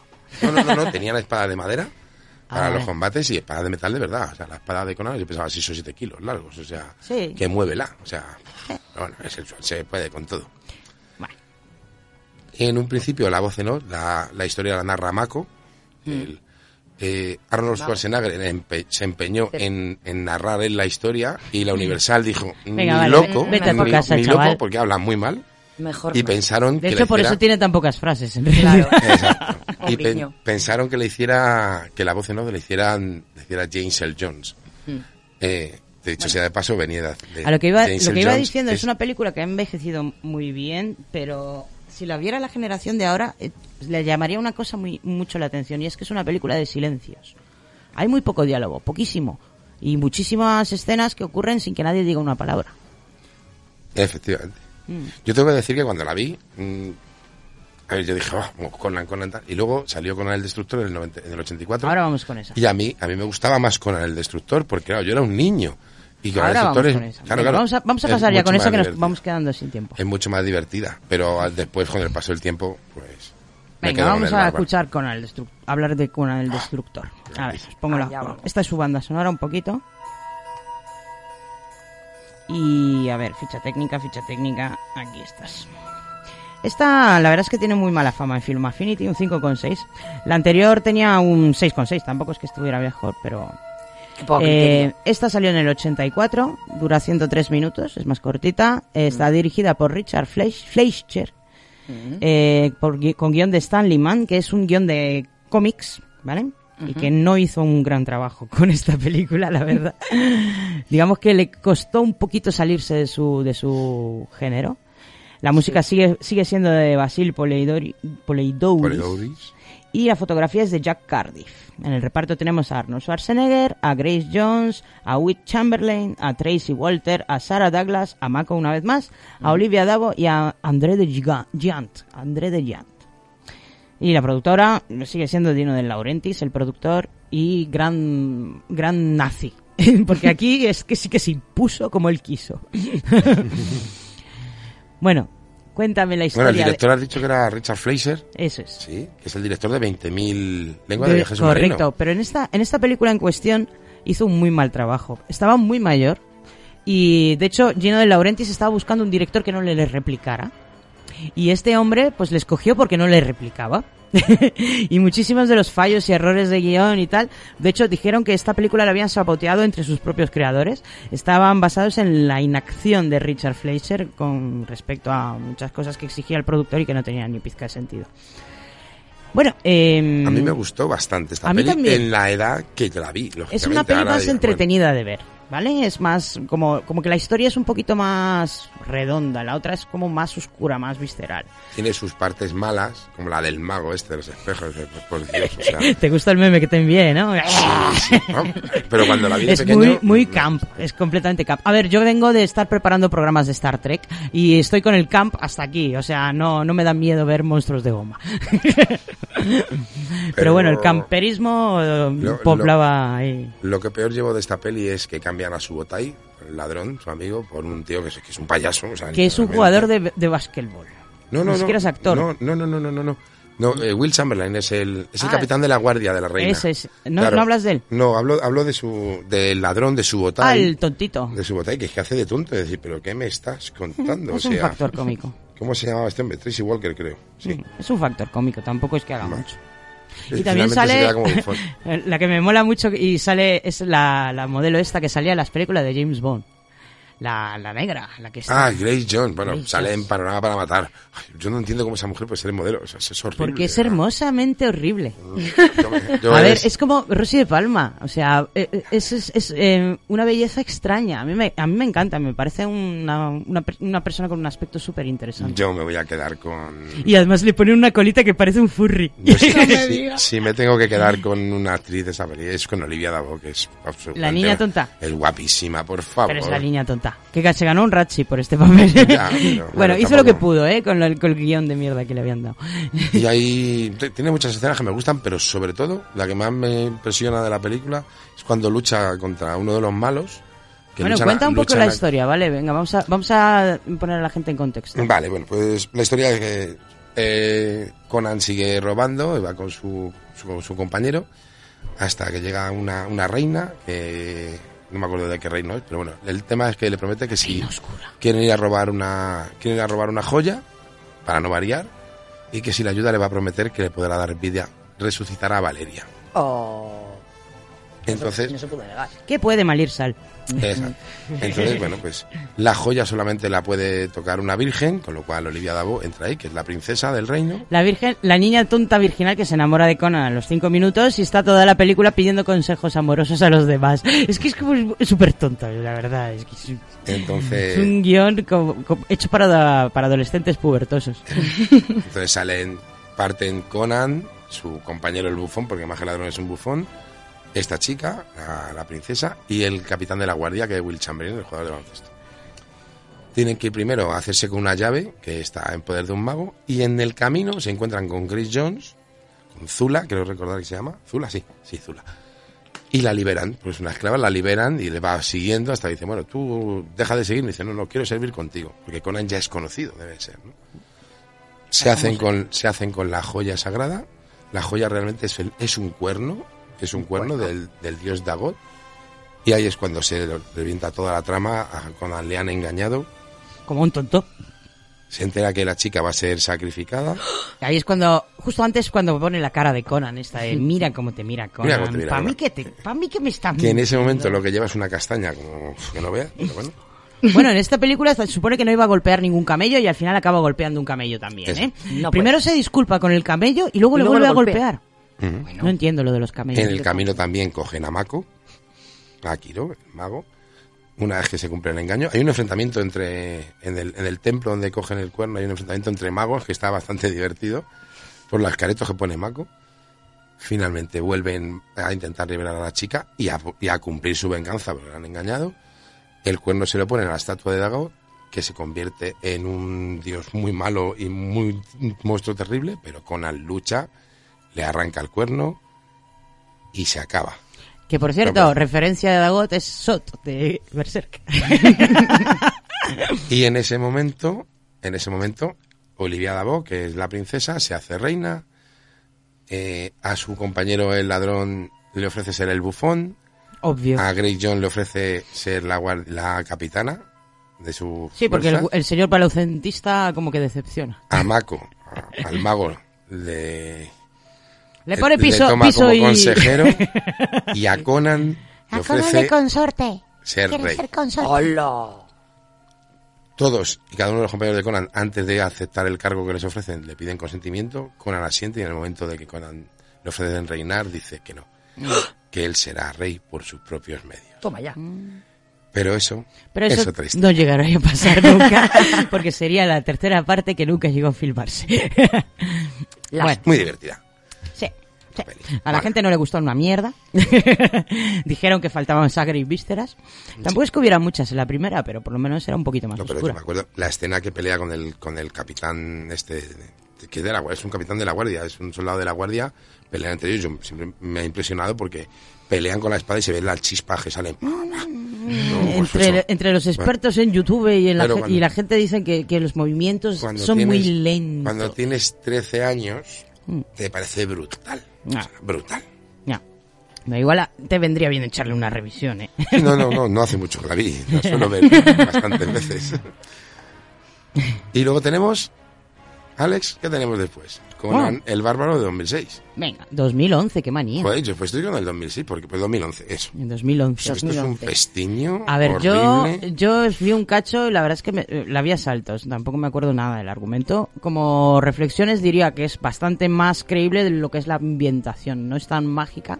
Es más realista, la gente va más, más sucia. Esto es una de las cosas que te llaman la atención, que en Conan todo el mundo va muy limpito y muy bien peinado. Como que no se corresponde ni con la época, ni con el lugar, ni con lo- nada de lo que sucede. En cambio, esta película es muy sucia, o sea, se les ve ahí toda la gente cubierta de barro con los dientes sucios, que es como tendrían que ir en, en aquellas épocas. Y tal. Más realista. En cuanto a lo que es el, el argumento, se supone, se supone que iba a ser más eh, creíble, o sea, digo más creíble, más más acorde con lo que escribía con lo que escribió su autor, con Mm. Howard. Aquí no tenemos a ningún Conan esclavo, no pasa por esa por esa parte. Pero tampoco es que se haya fijado en alguna de sus historias en particular. A ver, os, cuen- os cuento la ficha técnica. Eh, eh, ala, no la tengo. Ala, qué fallo. Seguir, Vale. seguir hablando mientras la busco. Bueno, ¿y ¿tú, qué, te- qué película te gusta más, Eva? Hombre, que pues la única que he visto... No he visto la primera y la segunda. Pues yo creo que la primera me quedo con... ¿Te gusta más? ¿No te quedas con... Te quedas con Conan el Destructor? Ala, ya estoy, ya estoy. Que la del 2011 no la he visto. 2011. Eh, aquí está. Eh, bueno. Es, es del 2011, está dirigida por Marcus Nispel, con guion de Thomas Den Donnelly, Joshua Oppenheimer y, bueno, y música de Tyler Bates. Aquí echamos ya de menos la banda sonora que tanto nos gustaba. La fotografía es de Thomas Kloss y fue rodada en Bulgaria. Esto, Olé. ya que estamos aquí con los rodajes en español, también es- la verdad es que Bulgaria es un país que se elige bastante para rodajes sobre porque tiene todo tipo de naturaleza y es muy Mm. barato. Así que eh, el que hace de Conan es nada más y nada menos que Jason Momoa. Toma ya. Nada más y nada menos. Nada más y nada menos. El- Aquaman. Aqu- eh, bueno, más que Aquaman, yo más le recuerdo por eh, ser Khal Drogo en, en Juego de Tronos. Sí, Sí, la verdad es que le va mejor, sí. Mm. te pega más.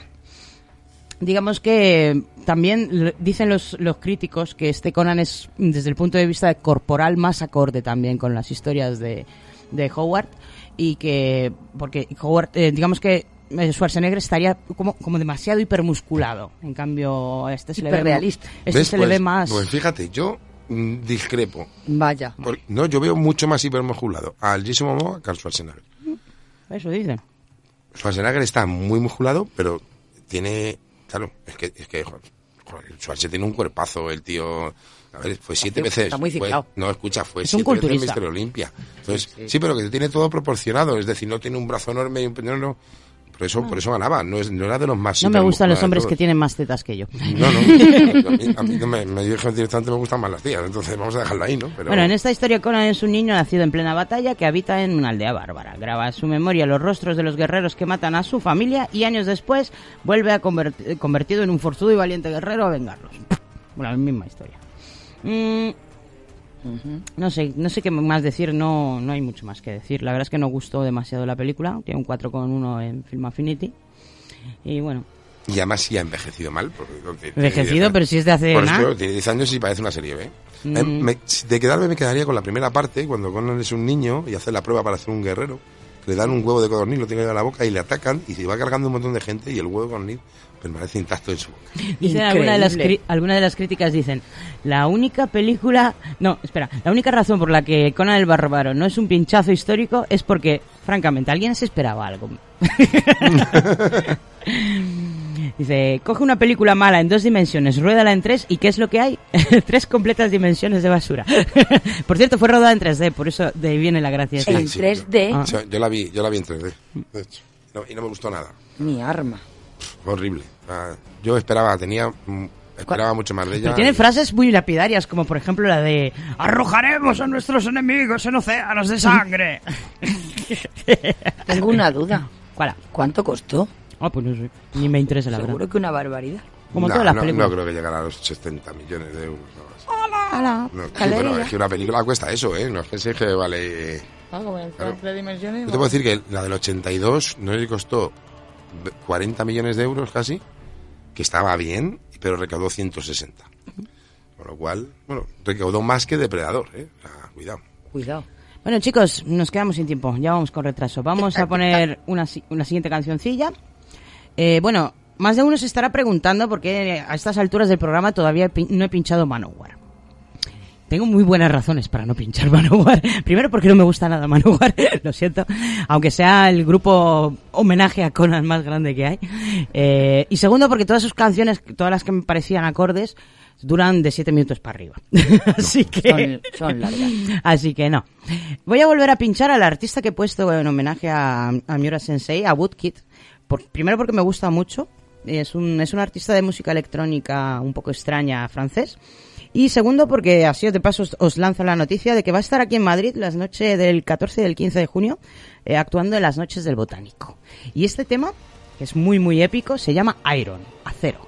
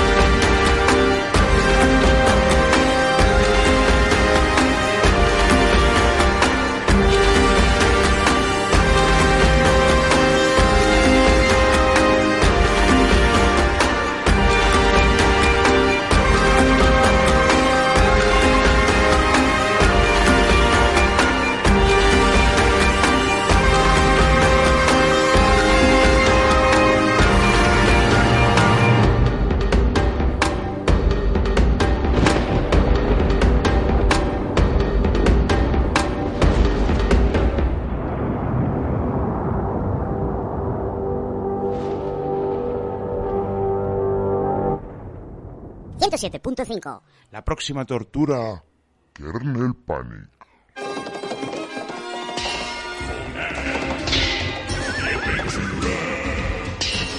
Y bueno, nos vamos a hacer pequeñitos con Conan the Adventurer. Porque vamos a hablar de las adaptaciones de Conan en la pequeña pantalla, ¿vale? vale. Bueno, esto la verdad es que, pff, yo qué sé, yo no soy muy fan de los cartoons, lo reconozco, ¿vale? Así que esta es una de las series de las que no era fan cuando era pequeña y tampoco voy a serlo ahora. Digamos que es como un He-Man sin el cómo. Aquí tenemos a un poderoso metal llamado el metal estelar. Estelar. Aquí, por lo menos, era un- eh, como no querían met- meterse en, en líos con lo de con lo del secreto del metal y volver a la prehistoria y tal, directamente han dicho, vamos a inventarnos un metal mágico, así los niños no se confunden. Y bueno, Aquí tenemos al padre Conan también que forjó varias armas con dicho metal y las vendió. Entre sus mejores trabajos destaca una magnífica espada entregada a Conan. Esta última arma en realidad fue colocada en una cripta cubierta de incontables y pesadas losas de piedra, con el padre de Conan diciéndole que cuando fuese lo suficientemente hombre, es decir, cuando tuviese la suficiente fuerza como para levantar todas esas losas, podría coger la espada y Vale. quedársela. Eh, qué mamón el papi, eh, joder, macho. Qué malísima es la serie. ¿eh? Hombre, Por es para niños, es para Ya, ya, niños. ya, ya, ya. Bueno, aquí también tenemos, eh, esto yo creo que es referencia a la peli del 82, a los malvados hombres serpiente. Eh, asistentes del hechi- hechicero Raz Amon. Aquí Saltadun se lo cepillan. Eh, le llaman Raz Amon en vez de Saltatún. Pero bueno, a- Amon, atún, ¿qué más da? Atún. Atún, mm, en fin, todo tipo de pescado enlatado. Eh, buscan, eh, pues eso, los ah, hombres serpiente buscan el metal estelar para liberar al dios Set de la nada, donde estaba atrapado. Mira que está atrapado en la nada. En fin. Razamon usa el hechizo de la piedra viviente sobre la familia de Conan, convirtiéndolos en estatuas. Y Conan va en busca de la espada forjada con metal estelar para atacar a Razamon y a su clan y liberar a sus papis. Bueno, a Steph Conan obviamente le faltan completamente los matices oscuros. Eh, tiene, tiene mucho en común con He-Man, o sea, para mí es igual, pero moreno. Sí. Y, y Bueno, es una el- el- persona el de actor- carácter el bondadoso, un de poco la- ingenuo, bastante Sí, tontito. el actor de la serie es rubio, juraría. Es moreno. Espérate que estoy hablando de dibujos. Ah, vale, vale, yo he ido a la serie. Bueno, No, no, no, no, estoy perdón, hablando perdón, de vale, dibujos. Vale, vale, estoy hablando de un cartoon, espera, os digo, si es que no os he leído, leído la ficha técnica, fallo mío. Esto es del año 1992, eh, es una serie de televisión de dibujitos. Eh, et- eh, la productora es Sambo Productions y está dirigida por Robert E. Howard. ¿Eh? Esto no puede estar bien. No, no. No, aquí Está equivocados. Film Affinity, Film Affinity, que sepáis que tenéis una errata aquí, ¿eh? Que no pone la dirección. El guion sí, Catherine Lawrence, Christy Mars y Jan Chalopin y ya está. Y es de anime. Es de dibujitos. Tiene dos temporadas con un total de 63 episodios. Y esta sí es entretenida. Esta a mí sí me gustó, es entretenida. Ma, ma, Ya te digo yo que no. Este Goku como que es un Goku el No, Conan aquí, bueno, más tonto que un pie. Bueno, esta serie tiene una continuación, bueno, barra spin-off, ¿vale? Que también es de dibujos, que se llama Conan y los jóvenes guerreros, y salió en el 94. Eh, está dirigida por John Grust y el con guion de David Wise, también de Sambo Productions. Eh, aquí es la verdad es que es un poco de coña ¿eh? esto. Aquí tenemos a Conan que lo que hace es que es- ma- el maestro de una serie de jóvenes guerreros. Joder, pues Dios. Así que tenemos una especie de, pues, no sé, aventuras y desventuras de una pandilla de mocosos que a los que Conan entrena. Como- No, bueno. no sé, no sé ni lo que me recuerda. ¿A los Conan con sus padawans. No qué sé, no sé, raro. Rara. Bueno, tiene una temporada de 13 episodios. La verdad es que... pff, Yo, mira, te voy, a decir una cosa que me ha venido ahora a la mente, no A está ver. nada preparado. Sorpréndenos. En la serie de televisión, el dios Set crea la, tiene la forma de una cobra gigantesca. Y me ha venido a la memoria un juego eh, de tablero, un juego... eh, Luego hablas de juegos. No, no, pero me ha venido a la cabeza, luego lo hablamos, el Imperio Cobra. Oh, Eh, Luego, luego hablamos de los juegos. Vale. Pero me ha venido así, pero a colación. Es que Fíjate. pues yo estoy un poco disperso ya. se nota, Ya, ¿no? ya ves. sí. Ah, Bueno, sí. ahora sí, Conan el Aventurero, la serie de televisión. Dios mío, que es que es una tortura ver eso. Haberme hecho ver eso, no te lo voy a perdonar en la vida. Esta es una serie eh, coproducción entre Alemania, Estados Unidos, México y. mm, Bueno, pues eso. Es un ya. batiburrillo, ¿no? Es un batiborrillo de países. Eh, se llama Conan the Adventurer, Conan el Aventurero, y es del año 1997. Está protagonizada por un, ac- por un esto, por un culturista, una vez más, que se llama Ralf Moeller y que es alemán. y la trama también es bastante diferente a la historia de Howard y aquí tenemos a una especie de mezcla entre esto y los jóvenes guerreros porque aquí tenemos a Conan formando parte de un gracioso grupito de, de acompañantes Ay, que van, yo qué sé, es una soberana caca. Es que no sé ni, ni- no, no sé ni por dónde cogerlo, ¿sabes? Eh, lo tenéis en. YouTube, es un guiñapo. Lo tenéis completo en YouTube, doblado al español, si queréis echarle un vistazo. Déjalo. Mira, solo os digo que hay un capítulo en el que se encuentran un bebé. ¿Qué? Sí, se encuentran un bebé. ¿Y qué? El capítulo es pues como las comedias esta de los 90 de bueno. tíos forzudos con bebé. Oh. Sí, claro.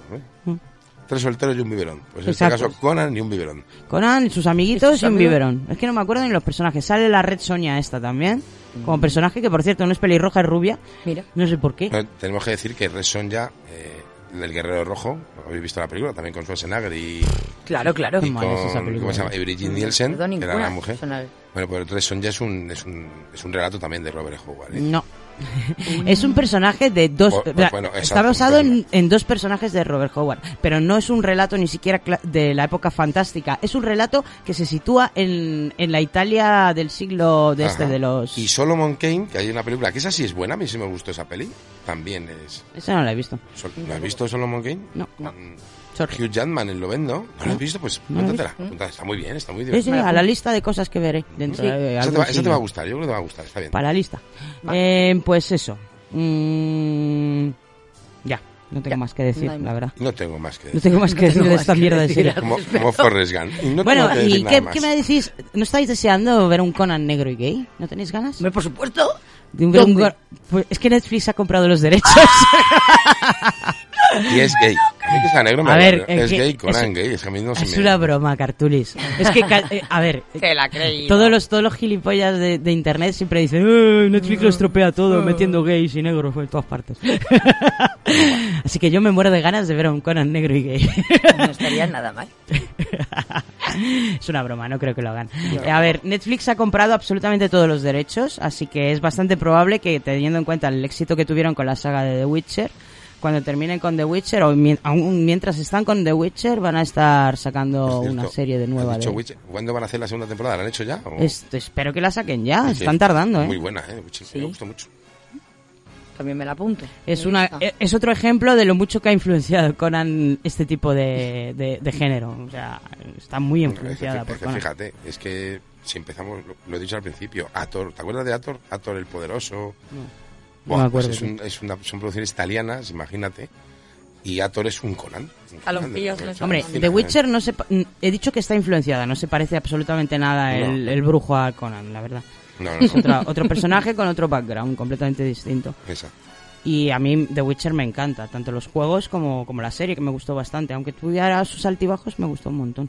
Y tengo muchas ganas de que saque la nueva temporada, están tardando. Bueno, pero a lo que íbamos. Eso. Eh, los planes del canal de streaming eh, en realidad pasan por hacerse con la propiedad de casi cualquier historia de la que pudieran sacar un multiverso, megaverso de este, de este tipo, porque la verdad es que les vienen muy bien.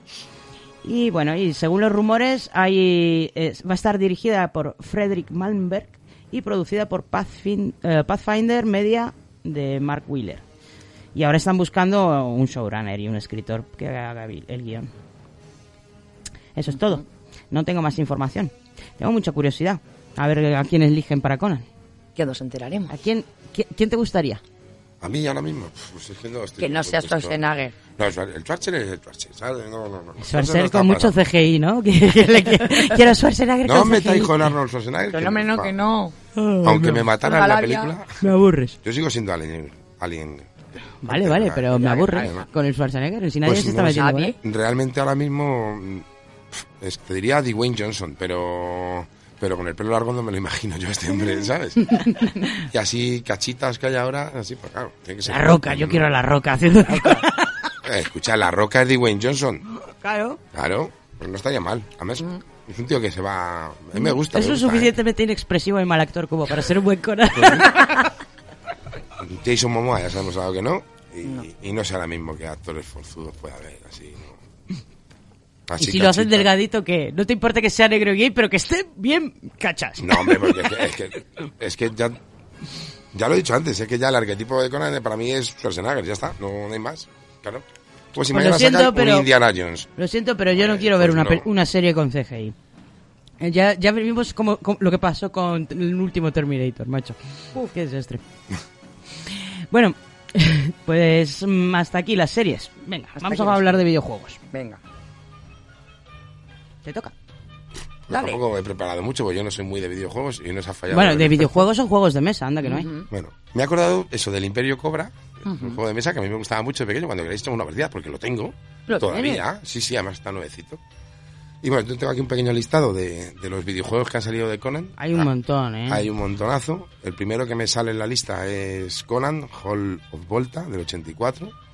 No he jugado, pero está creado para los ordenadores Apple II, Amiga, Atari, el Commodore 64. O sea, es que ya ha llovido. O sea, Pero ha llovido. Hombre, es con lo cual, 84 es muy imagina. pronto. Pero para el Spectrum no, no estaba. Jo, por eso no he jugado. Demasiado compleja. que es de Atari. El siguiente que tengo es del 89 y se llama Conan, Conan. ¿vale? Es un videojuego publicado por Mindscape para el sistema Nintendo. Vosotros que sois más frikis de Nintendo y esas A cosas. ver, yo Conan reconozco que no he jugado a ninguno. Yo también lo reconozco. Lo reconozco. Yo Además es que, sí en a general las adaptaciones de películas a videojuegos suelen salir mal. En general. Es una, es una regla no escrita del mundo de los videojuegos que empezó con la- el peor videojuego de la historia que fue ET. Madre mía. Pero bueno, yo es que no he jugado a ninguno, creo recordar. Bueno, y si lo he jugado no me acuerdo porque no soy muy de Lo que videojuegos. sí que he visto son bastantes, bastantes mm, gameplays esta semana de un videojuego de Conan bastante modernillo que se llama... Un segundo que no me sale ahora el nombre. Eh, eh, eh, eh, eh, Exiles. Conan Exiles, Conan Exiles. se exilia. Sí, Se exilia. Mm. Exacto, ese es el más moderno. Mm. Y tiene moderno. muy buena pinta, la verdad. Tiene buena pinta. Bueno, es que ahora todos los Parece un Oblivion. Ah, todos los videojuegos tienen una pinta. Parece un. Skyrim, Es- pero es tiene muy buena pinta. Yo creo que sí que he jugado al Conan del 2004. ¿Ese cuál es? Eh, este es en, vas en tercera persona, por así decirlo. Ves al muñeco y vas dando Como todos los juegos, yo creo, de Conan. Eh, sí, bueno, pero antes habían dos. El primero en dos dimensiones. A ver, tenías una primero pantalla imagino que sería de plataformas. o algo. Eh, exacto. Y este sí me suena haber jugado, pero no me acuerdo ya muy bien. de- ¿De qué, de qué plataformas es? Este, este estaba ¿De para Play Play, 2? Para Play, para Play 1, creo. No, ¿La para 1 o Play la 2, 2, Para 2, 2002? para 2, para 2, para 2. Puede ser. De hecho, lo Mm. tendré por casa, pero yo es que soy más de juegos de coches. No sé si juego, pero esto... Esto no tiene que ver con Conan. No. ¿Te imaginas a Conan en un coche? Madre, Madre mía. mía. Podría aparecer en un Mario Kart como personaje. Y poquitos más. Es que hay un montonazo de juegos. Y basados en el universo de Robin Hood, al final hay muchos más. Hay muchos, sí, es cierto. Tampoco, yo, ya te digo, esto era tu sección, si no yo me la habría preparado un poco mejor. Pero... ¿Y los juegos de mesa? ¿Son archifamosos? Espera, eh, eh, mi coche, ¿me puedes sacar el puñal de la espalda? Sí, espera. que no te has preparado nada, mamón. Joder, es que Espera, que es que vienen los juegos de rol. Es que no he tenido tiempo. Pero Ya, bueno, muchas cosas. Mm. Jolines. Jolín. ¿Sabes que llevo 48 horas solamente viviendo Conan, pensando Conan y viendo Conan? Te encanta Conan. Es mi venganza. Claro, yo llevo desde el año 82 flipado con Conan. Pues ya podías ¿Vale? haberse mirado algún juego. Desde No, el a ver. 82. No, te, te he dicho unos pocos, ¿eh? Vale. Que tenía más. ¿Y juegos de mesa? Que juegos de mesa hay un mogollón, tío. ¿No? ¿Tampoco? Yo he hablado de... El Cobra ese que Cobra. no- que no, eh, tiene nada que ver. No, no, bueno, no tiene nada que ver, pero realmente llevas un... Llevas un... El muñeco es Conan, o sea, realmente los personajes son Conan. Y hay diferentes... Lo diré. Hay diferentes... eh, continentes y se trata de acceder al imperio cobra que, es- Mm. que está gobernado por una cobra que si te mira te fulmina ¿Qué me dice? Mira la cara con la que te mira Conan. Mira la cara con la que te mira Conan. hay un hay un juego de mesa que es- Hay muchos juegos de Sí, mesa, de estos de caros Conan- que valen la caja entre 100 50 y 100 euros. Ahí, así, Oh. apuñados. sí pero es que hay uno completamente reciente que es de 2020 Sí, sí, estos los ¿Qué? van sacando cada X tiempo. 2020. A ver, ¿nunca habéis visto, nunca habéis entrado a las tiendas friki de, de juegos de mesa? Ahí Sí, yo son las cajas vez. estas Sí, guays, chachipirulis. No. Pues eh, de estos todavía siguen sacando cada dos por tres. Ah. Sí, esto es tipo, es un tipo Warhammer 40.000 o... Son de rol de mesa. así. Sí, sí, con tus muñequitos que los pintas, esto con la pintura citadel. y Ay, qué bonito, qué bonito. Y bueno, pues eh, puedes elegir escenarios, es decir, al final es un juego de mesa, pero con un tablero versátil en el que se describe en un libro y, y hay X aventuras. Sí, esto tiene buena pinta. Hay, que verlo, muchos, hay que, ver- hay hay que unos verlo. cuantos, hay unos cuantos. Hay que verlo. Pero es que, es Supongo que... que, cada juego estará basado en alguna, en alguna aventura diferente. efectivamente, pues mira, sí. Tenemos la era de Mira, lo- Conan, el lo juego primero se que debes Conan, hacer- eh, la era de Conan, creo que ya lo he dicho, Monolith, hay un montón. Age of Conan, este ya. Hay un montonazo de... Claro, Brutal. Oye, esto hay que jugarlo, ¿eh?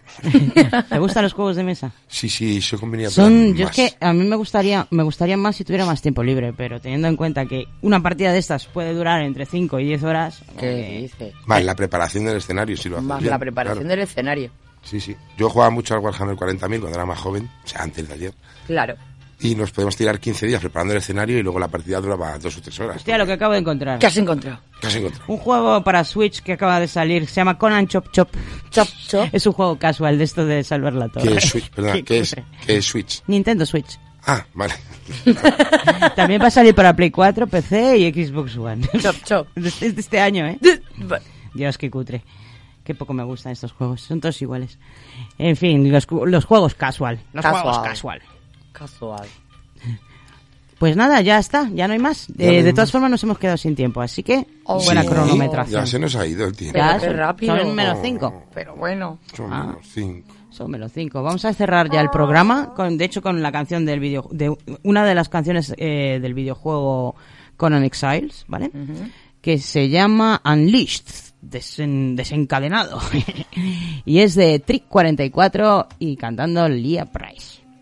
Y nos vamos a ir hasta la semana que viene, que tenemos... Ya estamos otra vez con la pregunta tonta, Alex. Si es que siempre que preguntas, ¿Qué nunca. será? ¿Qué ¿Qué será? será? Bueno, tenemos, seguimos con rollito monográfico. Esta- la semana que viene hablaremos de Kimetsu no Yaiba, que es un anime y un manga y tal. Pues eso, hasta la semana que viene y que lo paséis muy bien, niños y niñas. Chao, chao. Feliz semana. Chao, feliz semana.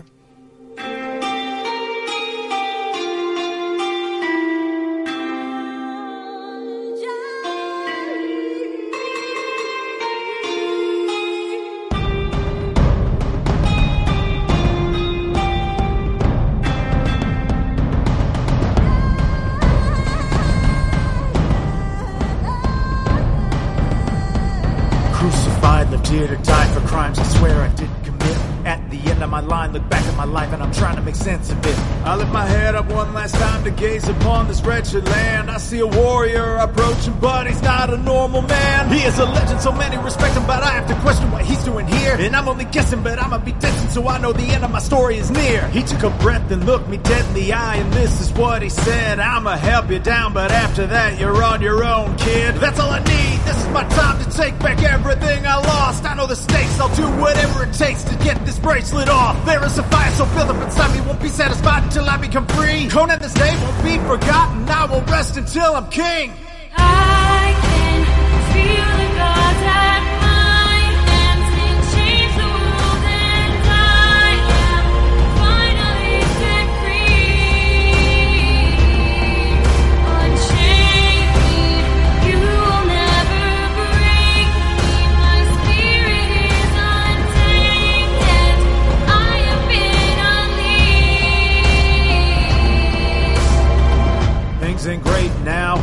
but they're much better.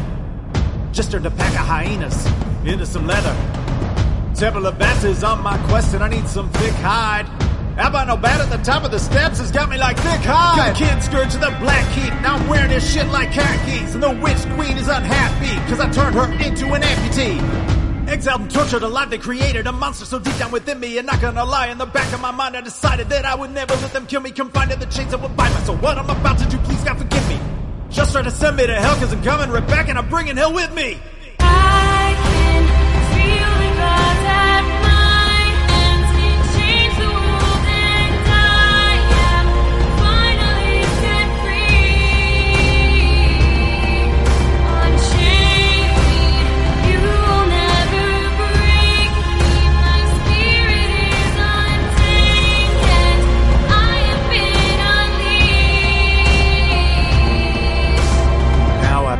Bow my head and pray I have the strength to find a way to vindicate those who enslaved me for so long. I will embrace the hate that has consumed me on my way to retribution in the unnamed city. Raise my God and turn it into ruin. Slave no more, I slay my enemies, and this will be my legacy. Thinking back when I was on that cross and Conan had befriended me. Take back everything that's mine. Opposition left to die, and every demon that I face is dead. Except that bat, he's still alive. I